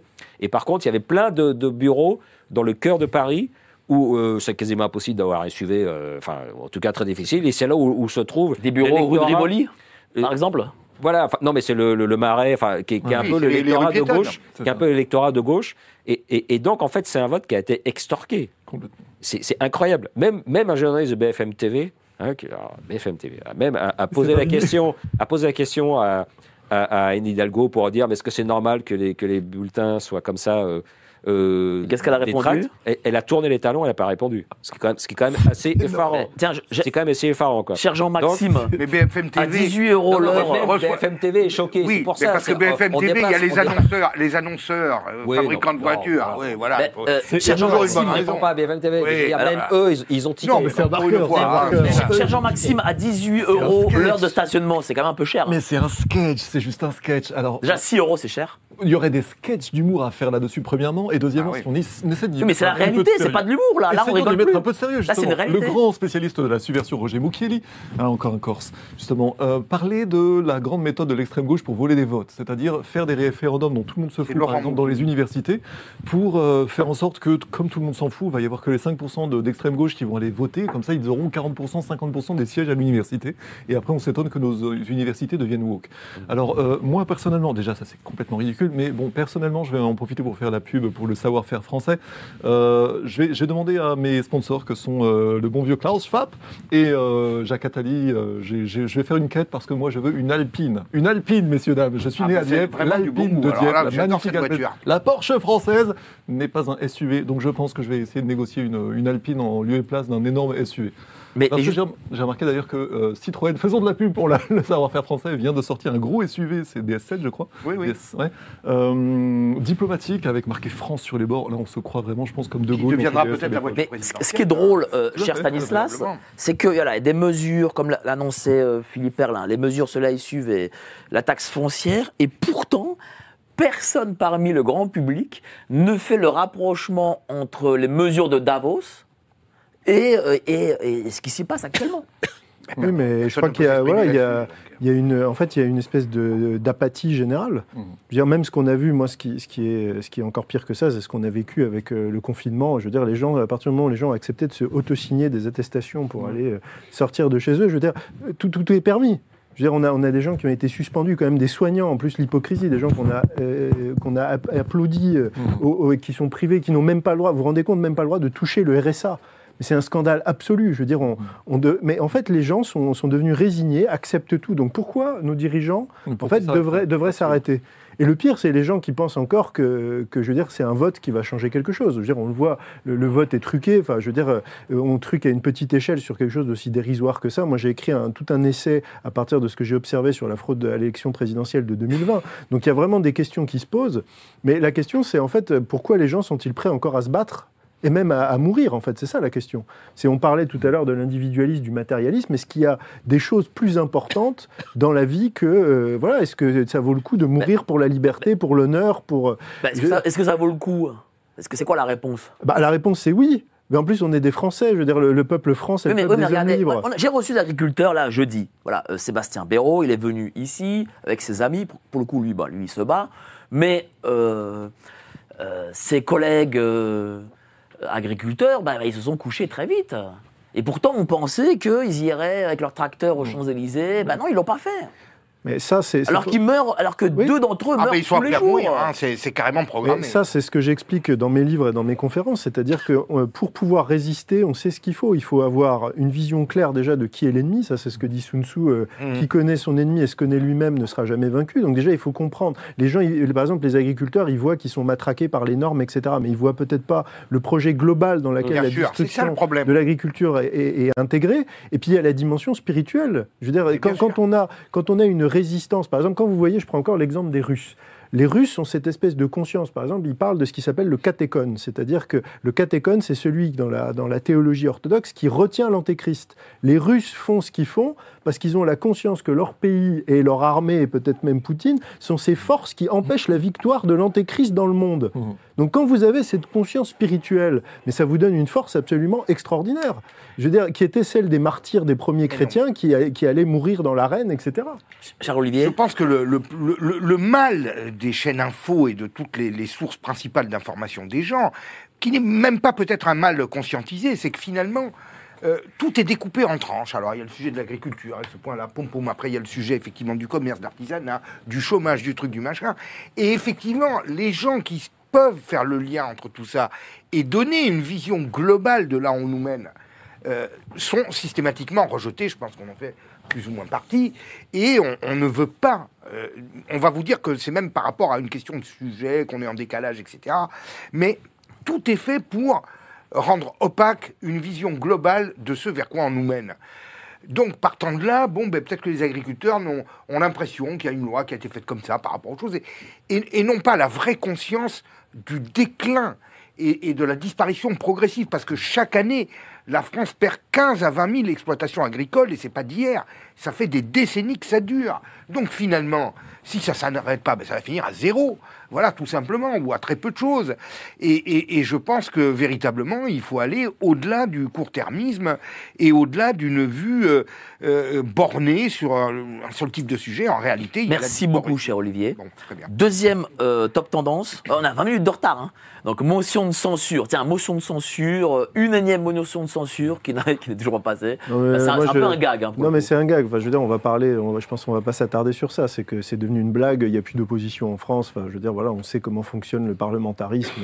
Voilà, moi j'ai rien à rajouter euh, sur ce sujet. Je veux dire, j'espère que nos auditeurs auront compris. Euh, moi j'ai tendance à dire, motion de censure sur un gouvernement qui vient de se constituer. Bon, oui, en il plus, faut, il faut attendre qu'il propose des projets de loi, hmm. et à ce moment-là, bah, il pourra peut-être y avoir des majorités. Euh, oui, mais un gouvernement. alors, écoute, alors là, un gouvernement qui. d'accord avec Non, non, mais ça, ah, bah, ça a failli, ça a failli se faire une fois. Mais, bon, mais, mais qu'est-ce qu'on pourquoi, pourquoi tu n'es pas d'accord Parce que je ne vois pas ce qu'on est en droit d'espérer du gouvernement Attal. Non, mais bien sûr. Le gouvernement Attal est dans la même lignée que les autres et c'est un simple ripollinage, hmm. un, petit peu droitier avec hmm. un ex-socialiste en plus, pour dire voilà, parce que finalement Macron, son programme il l'a, le projet il a, tout est écrit. Mais alors après, il faut arriver à le faire passer avec les bons mots et euh, dans l'esprit du temps. Mm. Alors, l'esprit du temps, les gens n'en pouvant plus, se droitisent. Donc, alors, on a mis Attal, bah, comme il a, euh, je dirais, euh, fait obstacle à la Baïa, bon, mais, merveilleux, etc., bravo. Euh, c'est mm. Bon, ben voilà, on met, mais, non, en réalité, le problème dans cette, dans cette Assemblée, c'est un parti que j'ai soutenu pendant des années, qui est mon, qui est mon parti de départ, c'est les Républicains. Les Républicains, aujourd'hui, vu la destruction de la France et l'état d'avancement de ça, ne devrait plus se poser aucune question et rejoindre les motions de censure collective pour abattre ce gouvernement. Mais je suis d'accord. C'est tout. Pourquoi ils ne le font pas, tiens Je suis d'accord, mais il faut attendre, faut un projet de loi vraiment clivant. Là, là, en Oui, motion oui, censure, il n'a rien d'accord, présenté. alors, dans Voilà. ce sens-là, d'accord. Non, mais voilà. voilà. Mais non, non, je pensais que tu me disais les Non, non, mais c'est les filles qu'il a rien le Jean-Maxime, pourquoi ils ne le font pas? Pourquoi les républicains ne rejoignent pas l'opposition et, et jouent un entre-deux Alors avant tout, je pense que la motion de censure s'analyse avant tout comme euh, tout de même un refus de l'absence totale de crédibilité de Attal, dont on sait très bien quel double réseau le propulse. Et à partir de là, nous avons clairement euh, une... Il peut y avoir une légitimité sous cet angle-là. En revanche, moi, ce que je trouve intéressant, c'est que euh, clairement, on voit très bien que personne n'est capable de s'unir. Ça veut donc dire qu'il y a des échanges de dessous de table et que d'une façon ou d'une autre, les Dessous de table sont fu- Bien sûr, bien sûr, d'une façon ou Attends, c'est pas. Attends, c'est quoi les échanges de toute table? C'est- Enfin, je veux dire, Il y a plusieurs moyens. C'est grave ça. Oui, il n'y a pas que des enveloppes, il y a plusieurs moyens. Il y a plusieurs moyens d'obtenir des, des facilités parlementaires dans un sens. Beaucoup de, de députés le disent au fur et à mesure, c'est-à-dire tantôt des ententes avec les uns, tantôt des échanges de sièges, ou de commissions ou de euh, financement grâce à. Il y a des plein d'artifices parlementaires par lesquels c'est pas uniquement des échanges, euh, des échanges d'en- d'enveloppes. Mais par contre, ce que je trouve, et là c'est le point qui doit retenir notre attention, c'est que depuis des années on nous vend le très méchant présidentialisme et le très gentil parlementarisme, alors qu'en réalité on est en train de s'apercevoir une chose la démocratie, ça fait 300 ans que ça marche pas. De toute façon, c'est un système qui est Qu'est-ce qu'il à la pour la corruption. On en a déjà parlé en fait. C'est un système de guilde. D'une part, de, un- en fait, il devrait y avoir une sorte de conseil de réseau de cooptation, en- un une sorte de conseil stratégique, unifiant toutes les activités stratégiques de l'État, à savoir l'armée, tout ce qui est médical, tout ce qui est en rapport avec la santé. C'est-à-dire, rappelez-vous que l'État est la structure de protection du peuple. Ça veut dire quoi? Ça veut dire l'armée, ça veut dire tout ce qui est médical, euh, ça veut dire tout ce qui est logistique, tout ce qui est alimentaire, etc. Plusieurs activités stratégiques, un conseil des activités stratégiques qui, on va dire, servirait de système de cooptation qui serait après validé, qui validerait après le, enfin, qui dégagerait un candidat. Je suis pas d'accord, parce que là, en non, mais là, attendez, laissez-moi terminer, s'il vous plaît. Qui, terminerait donc une Il termine et puis. euh, et il y aurait par exemple un vote, mais surtout il y aurait des guildes qui, sujet par sujet, voteraient des sujets sur lesquels ils connaissent. Parce que le problème du parlementarisme, c'est que par définition, n'importe quel homme est achetable, et c'est tous les malheurs du parlementarisme. C'est ce qu'on voit. Oui, mais enfin, euh, Merci. euh, Dans ce, la que vous guilde, venez- ce que vous venez de décrire, ça ressemble un peu au Soviet suprême. C'est pas forcément une réussite. Et les gens sont aussi achetables. Je- bah, bah, bah oui, c'est ça. Non, un mais c'est ça. Attendez, il vous laisse pas. Laissez, Philippe parler. rapidement. Je termine rapidement. Ça ressemble un peu laissez Philippe parler. La démocratie représentative, et on peut lui faire plein de reproches, mais ça fonctionne quand même. Moi, ce que je dis, c'est qu'il faut rajouter, qui est urgent, et il faudrait que ce soit une- une- une- des- demandé par tous les gens qui protestent en France, c'est le référendum d'initiative citoyenne. Voilà, que le peuple puisse se saisir de questions sûr, importantes. bien sûr. Voilà, et ça, ça permet de contrebalancer la Moi, démocratie je crois que le problème, le problème Et de la démocratie aujourd'hui, le problème de la démocratie aujourd'hui, c'est pas le cadre parlementaire ou autre. C'est que ça demande un certain niveau d'exigence d'une population qui doit être amenée à s'informer pour savoir pourquoi elle vote, là où on l'amène et compagnie, et que je pense qu'aujourd'hui, il y a un affaissement de cet appétit informatif, de cet appétit. C'est ce qu'elle a fait en choses 2005 pour le référendum pour traité constitutionnel, où il y a eu un, un énorme travail dans la population Mais sur oui, ce traité, oui. et le non l'a emporté, 2005. et on n'a pas respecté. Voilà. C'est pour ça que moi mais je dis c'est qu'il faut remettre le La référendum. fin de l'hypocrisie, Il faut que ce soit exactement. plus utilisé par le président, et il faut qu'il y ait Oui, un référendum oui. d'initiative citoyenne. Évidemment. Que, que les, que les Français C'est pas la démocratie saisir. qui a pas Voilà. fonctionné, c'est Oui, le mais, dévoiement de oui, mais tout ça, faut le faire lorsqu'on prend le pouvoir. Et la question in fine, c'est comment on prend le pouvoir. Et, Oui. et là, on n'a pas la réponse. Alors si, si, Ah bon on en a déjà parlé. De- il faut un mélange de structuration par le bas et par le haut. Mais un réseau, d'une façon ou d'une autre, il y aura toujours, j'en ai déjà, j'ai déjà parlé justement par opposition. Ah, pas ici, hein. Révolution, c'était sur GP. Euh, en fait, il y a toujours, en fait, il faut les deux. Il faut des prises de conscience populaires qui viennent avec un degré suffisant de souffrance qui va faire que le peuple sera mieux pour un changement. Voilà. Et de l'autre côté, il faut des réseaux qui se structurent, mais la situation par contre en France reste le problème des financements, c'est-à-dire que, euh, avec notamment la destruction de la France-Afrique, nous n'avons plus aujourd'hui de système de financement patriotique d'un parti politique. Et c'est le Ah, problème. et il veut revenir à la France-Afrique. Là. là, là, il, y a pas- il est pas content, là, Olivier. Oui, mais ça avait une. Ah, moi, je- on en parlera avec Kémy Seba vendredi. Mais non, mais, Voilà, mais voilà. dis- Oui. déjà, dis-le. L'idée n'est pas la France-Afrique. L'idée, c'est un système de. Il veut Jacques Faucard et les valises. Patriote. Ça avait, on, Non, en parlera, patriote, on en ça parlera merc- vendredi, mais Bon, c'est pas le sujet. Non, non, là Bon, je parle du fait. vendredi. Non, je parle du fait que face à la subversion internationaliste, qui par définition finance toujours des candidats euh, qui par Soros, il faut des réseaux de financement patriotique. Euh, la France Oui, Afrique, oui, on clairement très bien. parler, on en On en parlera. vendredi parce que voilà, je le dis en exclu, vendredi. Kémy Seba sera ici Mm. présent. Voilà. Donc on en parlera et d'ailleurs vous deux vous serez là. Euh, troisième top tendance. Bayrou, ouh là là, Bayrou, Bayrou a été innocenté Il vit encore et Ah bon peut-être même Bayrou euh, cher Stanislas, sera peut-être le futur ministre de l'Éducation nationale. Mais il l'a pas déjà été, je crois. Si, il a été. Oui, mais Sous voilà, Balladur. Mais oui, bon, bah. c'est- On s'en c'est- souvient c'est- on parlait tout à l'heure de la de l'impunité. Voilà, des gens, euh, c'est une classe qui tourne. Mm. Et on- je rebondis sur le sujet qui était euh, le sujet précédent. C'est en fait la vraie question qu'on a aujourd'hui, c'est la sélection des élites. C'est c'est Non, ça la d'accord. question, en Entre fait. Ou le-. Voir le recyclage. Voir pas le d'accord recyclage. Moi, je suis pas d'accord. Je trouve que le fait que Bayrou soit pas condamné est tout à fait normal. Et je trouve que ce procès était absolument scandaleux oui. parce que c'est la justice qui va mettre le nez dans l'exécutif. Mhm. Et moi, je défends la séparation des pouvoirs. Donc la justice n'a pas à mettre son nez dans la façon dont fonctionnent les partis politiques. Les partis politiques ont droit à des assistants, que ce soit à l'Europe ou, Oui. ou, ou à l'Assemblée nationale. On, on peut ne pas être d'accord, mais les partis peuvent aussi proposer ça lors des élections. Voilà, je veux dire, voilà. Et à la limite, c'est l'Assemblée elle-même qui doit vérifier euh, si ces gens sont vraiment utilisés pour le travail pour lequel ils sont payés. C'est l'Assemblée, c'est l'audit interne. Mais pour moi, ce n'est pas la justice. Mhm. Et, et donc, le procès qui a été fait à Bérou et aussi au, au- au- au Rassemblement national pour cette même affaire, moi, je considère que c'est scandaleux. Oui. Les juges n'ont pas à, regarder, à étudier ce que font les partis politiques. Mais- Voilà. Et, les partis politiques, le, le juge, le juge c'est l'élection. Point à la ligne. Alors, je suis d'accord avec toi, mais le problème, c'est que, voilà, euh, nous avons une espèce de dichotomie et de, de, de contradiction entre le jugement qui s'applique à Bérou, le jugement qui les risquerait de s'appliquer au Rassemblement national et celui qui s'appliquait à M. Fillon. C'est ça. Donc voilà. Non, mais je suis Euh, d'accord. Et, ah, et les, voilà. et les adjoints de Bérou sont, Voilà. sont condamnés à du sursis. hein. Oui, oui, Et oui. le modem, il s'y prend une amende aussi. Donc, euh, Bon, c'est euh, un fait, jugement complètement foireux. Nous sommes bon, dans le régime du bon. gouvernement des juges, Voilà, voilà. qui est totalement. Mais moi, pour moi, les juges n'ont pas à mettre non, vraiment. l'affaire des partis. Pourquoi pas Alors, vraiment C'est pas vraiment du gouvernement des juges, c'est bien plus que- c'est bien plus une politisation délibérée de la justice téléguidée selon que vous soyez riche ou puissant. C'est-à-dire que selon que vous soyez un parti qui pourrait commencer à menacer le pouvoir, on va vous mettre sous une pression et surtout Bon, une bah, pression qu'on va agréer. hein. Non, non, je parle pas là, je parle parce que j'ai déjà parlé du fait, oui. par exemple, contre Marine Le Pen, on a eu Ouais, de- ouais, des choses comme ça. Mais là, au contraire, Bayrou, il a juste été mis sous pression de façon à, obtenir de lui certaines déclarations qu'on a eues à l'époque Covid et avant Pendant et après. ans, hein. et, et en fait, oui, bien sûr, c'est une longue mise sous pression, mais, l'affaire ça ne de- sert qu'à ça. mais- C'est un Ouais. aiguillonnage. Enfin, il a été commissaire au plan, euh, il n'y a pas beaucoup Non, de mais- plans ouais, Soyons, soyons Mais c'est un aiguillonnage. Le sujet, Je l'affaire. Bérou.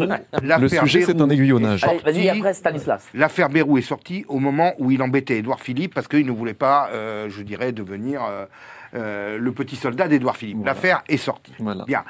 Cette affaire a généré son exclusion immédiate du gouvernement, son retrait. C'est bien le seul qui est sorti de là parce qu'il est mis en examen. Étant donné Oui, qu'ils sont tous mis en Dupond-Moretti est examen, toujours. euh, et c'est- finalement, c'est le seul. Donc peut-être qu'on avait intérêt à le sortir. Alors maintenant, puisqu'il est sorti, ben, autant l'absoudre, hein, c'est pas grave. Bon, enfin, tout ça, c'est une cuisine qui ne peut faire qu'écœurer les gens. conclusion Voilà. Euh.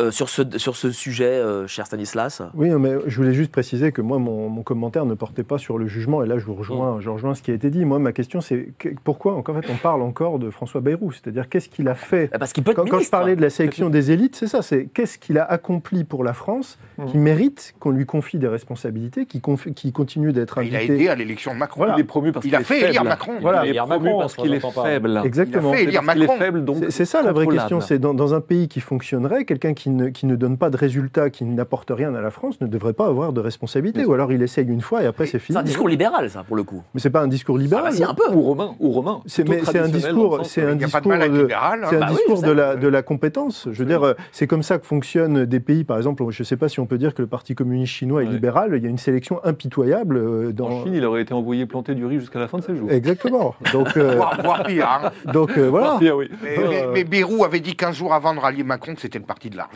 Donc euh, ça, il la question c'est la valorisation de la compétence et la sanction de la compétence. C'est-à-dire quoi Il y a aujourd'hui, il y a une élite euh, qui. euh, en C'est pas de, de fait, c'est pas une élite, mais enfin, le fait est que si que les dire, gens qui sont incompétents, il n'y a pas de sanction, et les gens qui sont compétents, et on en a beaucoup en France, On veut dans pas. plein de Non, secteurs, on les ouais. entend pas et ils ne sont a jamais consultés. C'est vrai qu'il il y a quasiment qu'en France et aussi un peu en Italie où on voit des hommes politiques qui se présentent à une, deux, trois, quatre élections et, et- et ils y vont tant que tant Ouais. qu'ils croient y aller, alors que dans la plupart des Et même s'ils ont des condamnations, des mises en examen, des choses. euh, États-Unis, États-Unis, euh, Oui, Trump alors, l'exception, c'est Trump s'il est élu en 2024, et l'autre exception, c'est euh, Nixon, qui a perdu contre Kennedy et qui est revenu après. C'est les deux seules exceptions. Bon, donc, euh, et, et la plupart des pays, en Allemagne aussi, euh, quand on se présente au poste de chancelier et, et qu'on échoue, bah, on ne se représente pas ensuite. hein. C'est vrai. Oui, parce que Et, le, et c'est plus le simple, parti ça fait, un- ça fait un renouvellement. Bon, Ouais. nous, euh, c'est bon, voilà. quoi. C'est ça, c'est vrai. Des En tout cas, vieux merci à vous, euh, chers messieurs. Je vais faire le tour de table.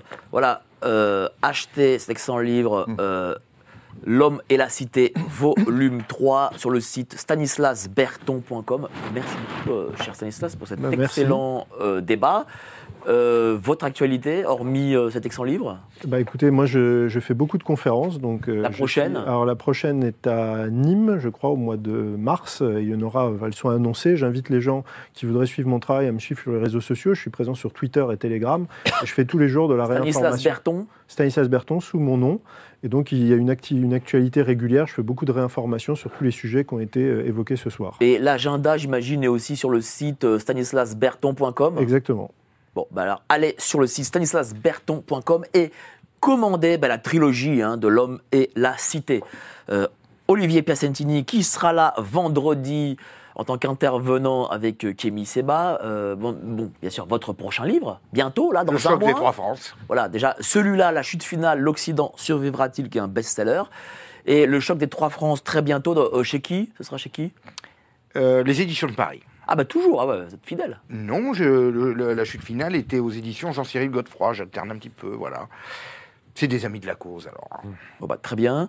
Merci, euh, cher Olivier. Tu as été très très bon et en plus très disciplinaire. Parce que tu m'as laissé parler. Bravo, Voilà. bravo. Tu m'as laissé aller au bout. Voilà. C'est tout. Jean-Maxime Corneille qui écrit sur Géopolitique profonde. Euh, bientôt peut-être un passage à Radio Courtoisie, non? Je ne sais pas là, mais j'insiste sur l'émission notamment que nous avons fait hier, parce Oui. que ce sont des éléments vraiment complémentaires, notamment sur le christianisme byzantin orthodoxe et sur justement des choses qui sont très peu connues en Occident, justement qui sont complémentaires à notre débat de ce soir. Donc je ne saurais trop insister et recommander à notre, nos très chers auditeurs et téléspectateurs d'aller voir justement pour des éléments complémentaires. Voilà. Merci beaucoup, cher Jean-Maxime. Et enfin, Philippe Perlin, économiste, qui écrit Bitcoin, comprendre et investir. Hein, bientôt les 100 000 dollars, euh, le Bitcoin. Je pense que cette année, on va les faire. ouais. On va aller faire les 100 000. Euh, Allez. donc, euh, On a combien là on pour en l'instant? parlera. On a 42 000, 43 000 dollars. 43 000, bon, bah, ça va doubler cette année. Et je pense Pourquoi, que- pourquoi ça doublerait, tiens, cette année? Mais parce qu'il y a des grands. Alors, il faudra faire des émissions là-dessus, mais il y a, il y a Non, quand en même des 20 grands cycles. Il y a des grands cycles tous les 4 ans, à l'occasion du Là, on est en plein dedans. Voilà. Et, et là, on a une période de hausse avant une bulle qui devrait arriver en 2025 où là, ça va secouer. En tout cas, merci pour votre édito. Vous serez pro- lundi prochain aussi en édito. Et tiens, je vais vous le dire, comme ça, ça va vous faire plaisir. Ouais. Il y aura euh, en invité euh, principal euh, la sublime Béatrice Rosen. hein. Donc là, vous saurez une actrice d'Hollywood qui sera présente euh, avec vous. Là, là, Très bien, très bien. vous serez content- vous êtes content là? Et Je, là, je suis je pas le vois. Hein. C'est celle qui a défoncé. Géraldine Maillet. C'est celle qui a détruit euh, Géraldine Maillet, non? C'est ça. Oui. Elle euh, sera présente. Je pense qu'elle était en service commandé, mais elle a fait le, elle a fait le travail. Voilà, donc elle sera présente. Non, toi, t'es pour Kémy Seba, c'est mieux. Je pense que. Oui. Voilà.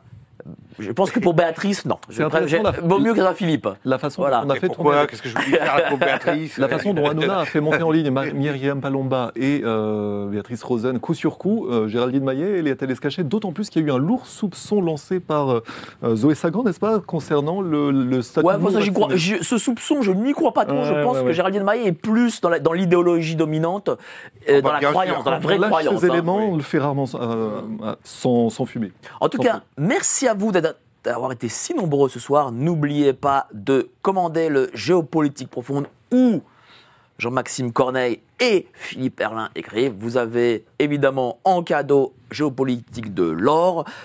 Tout ça, c'est en description. Il y a le lien. Vous cliquez dessus. Euh, mettez la petite cloche. voilà, vous cliquez sur la petite cloche aussi pour recevoir à chaque fois en avant-première nos émissions. Et nous avons des émissions tous les jours, donc ne les loupez pas. Demain, on va avoir euh, Gérard Forêt, Crapper, c'est pas le Gérard Forêt hein, que vous connaissez, c'est un autre Gérard Forêt, c'est un homonyme. Il va, on va parler des banques, de l'arnaque des banques euh, avec euh, les agios, etc. Comment les banques prennent de l'argent dans la poche bah, de leurs clients. Passez une excellente soirée et à demain. Allez, salut, ciao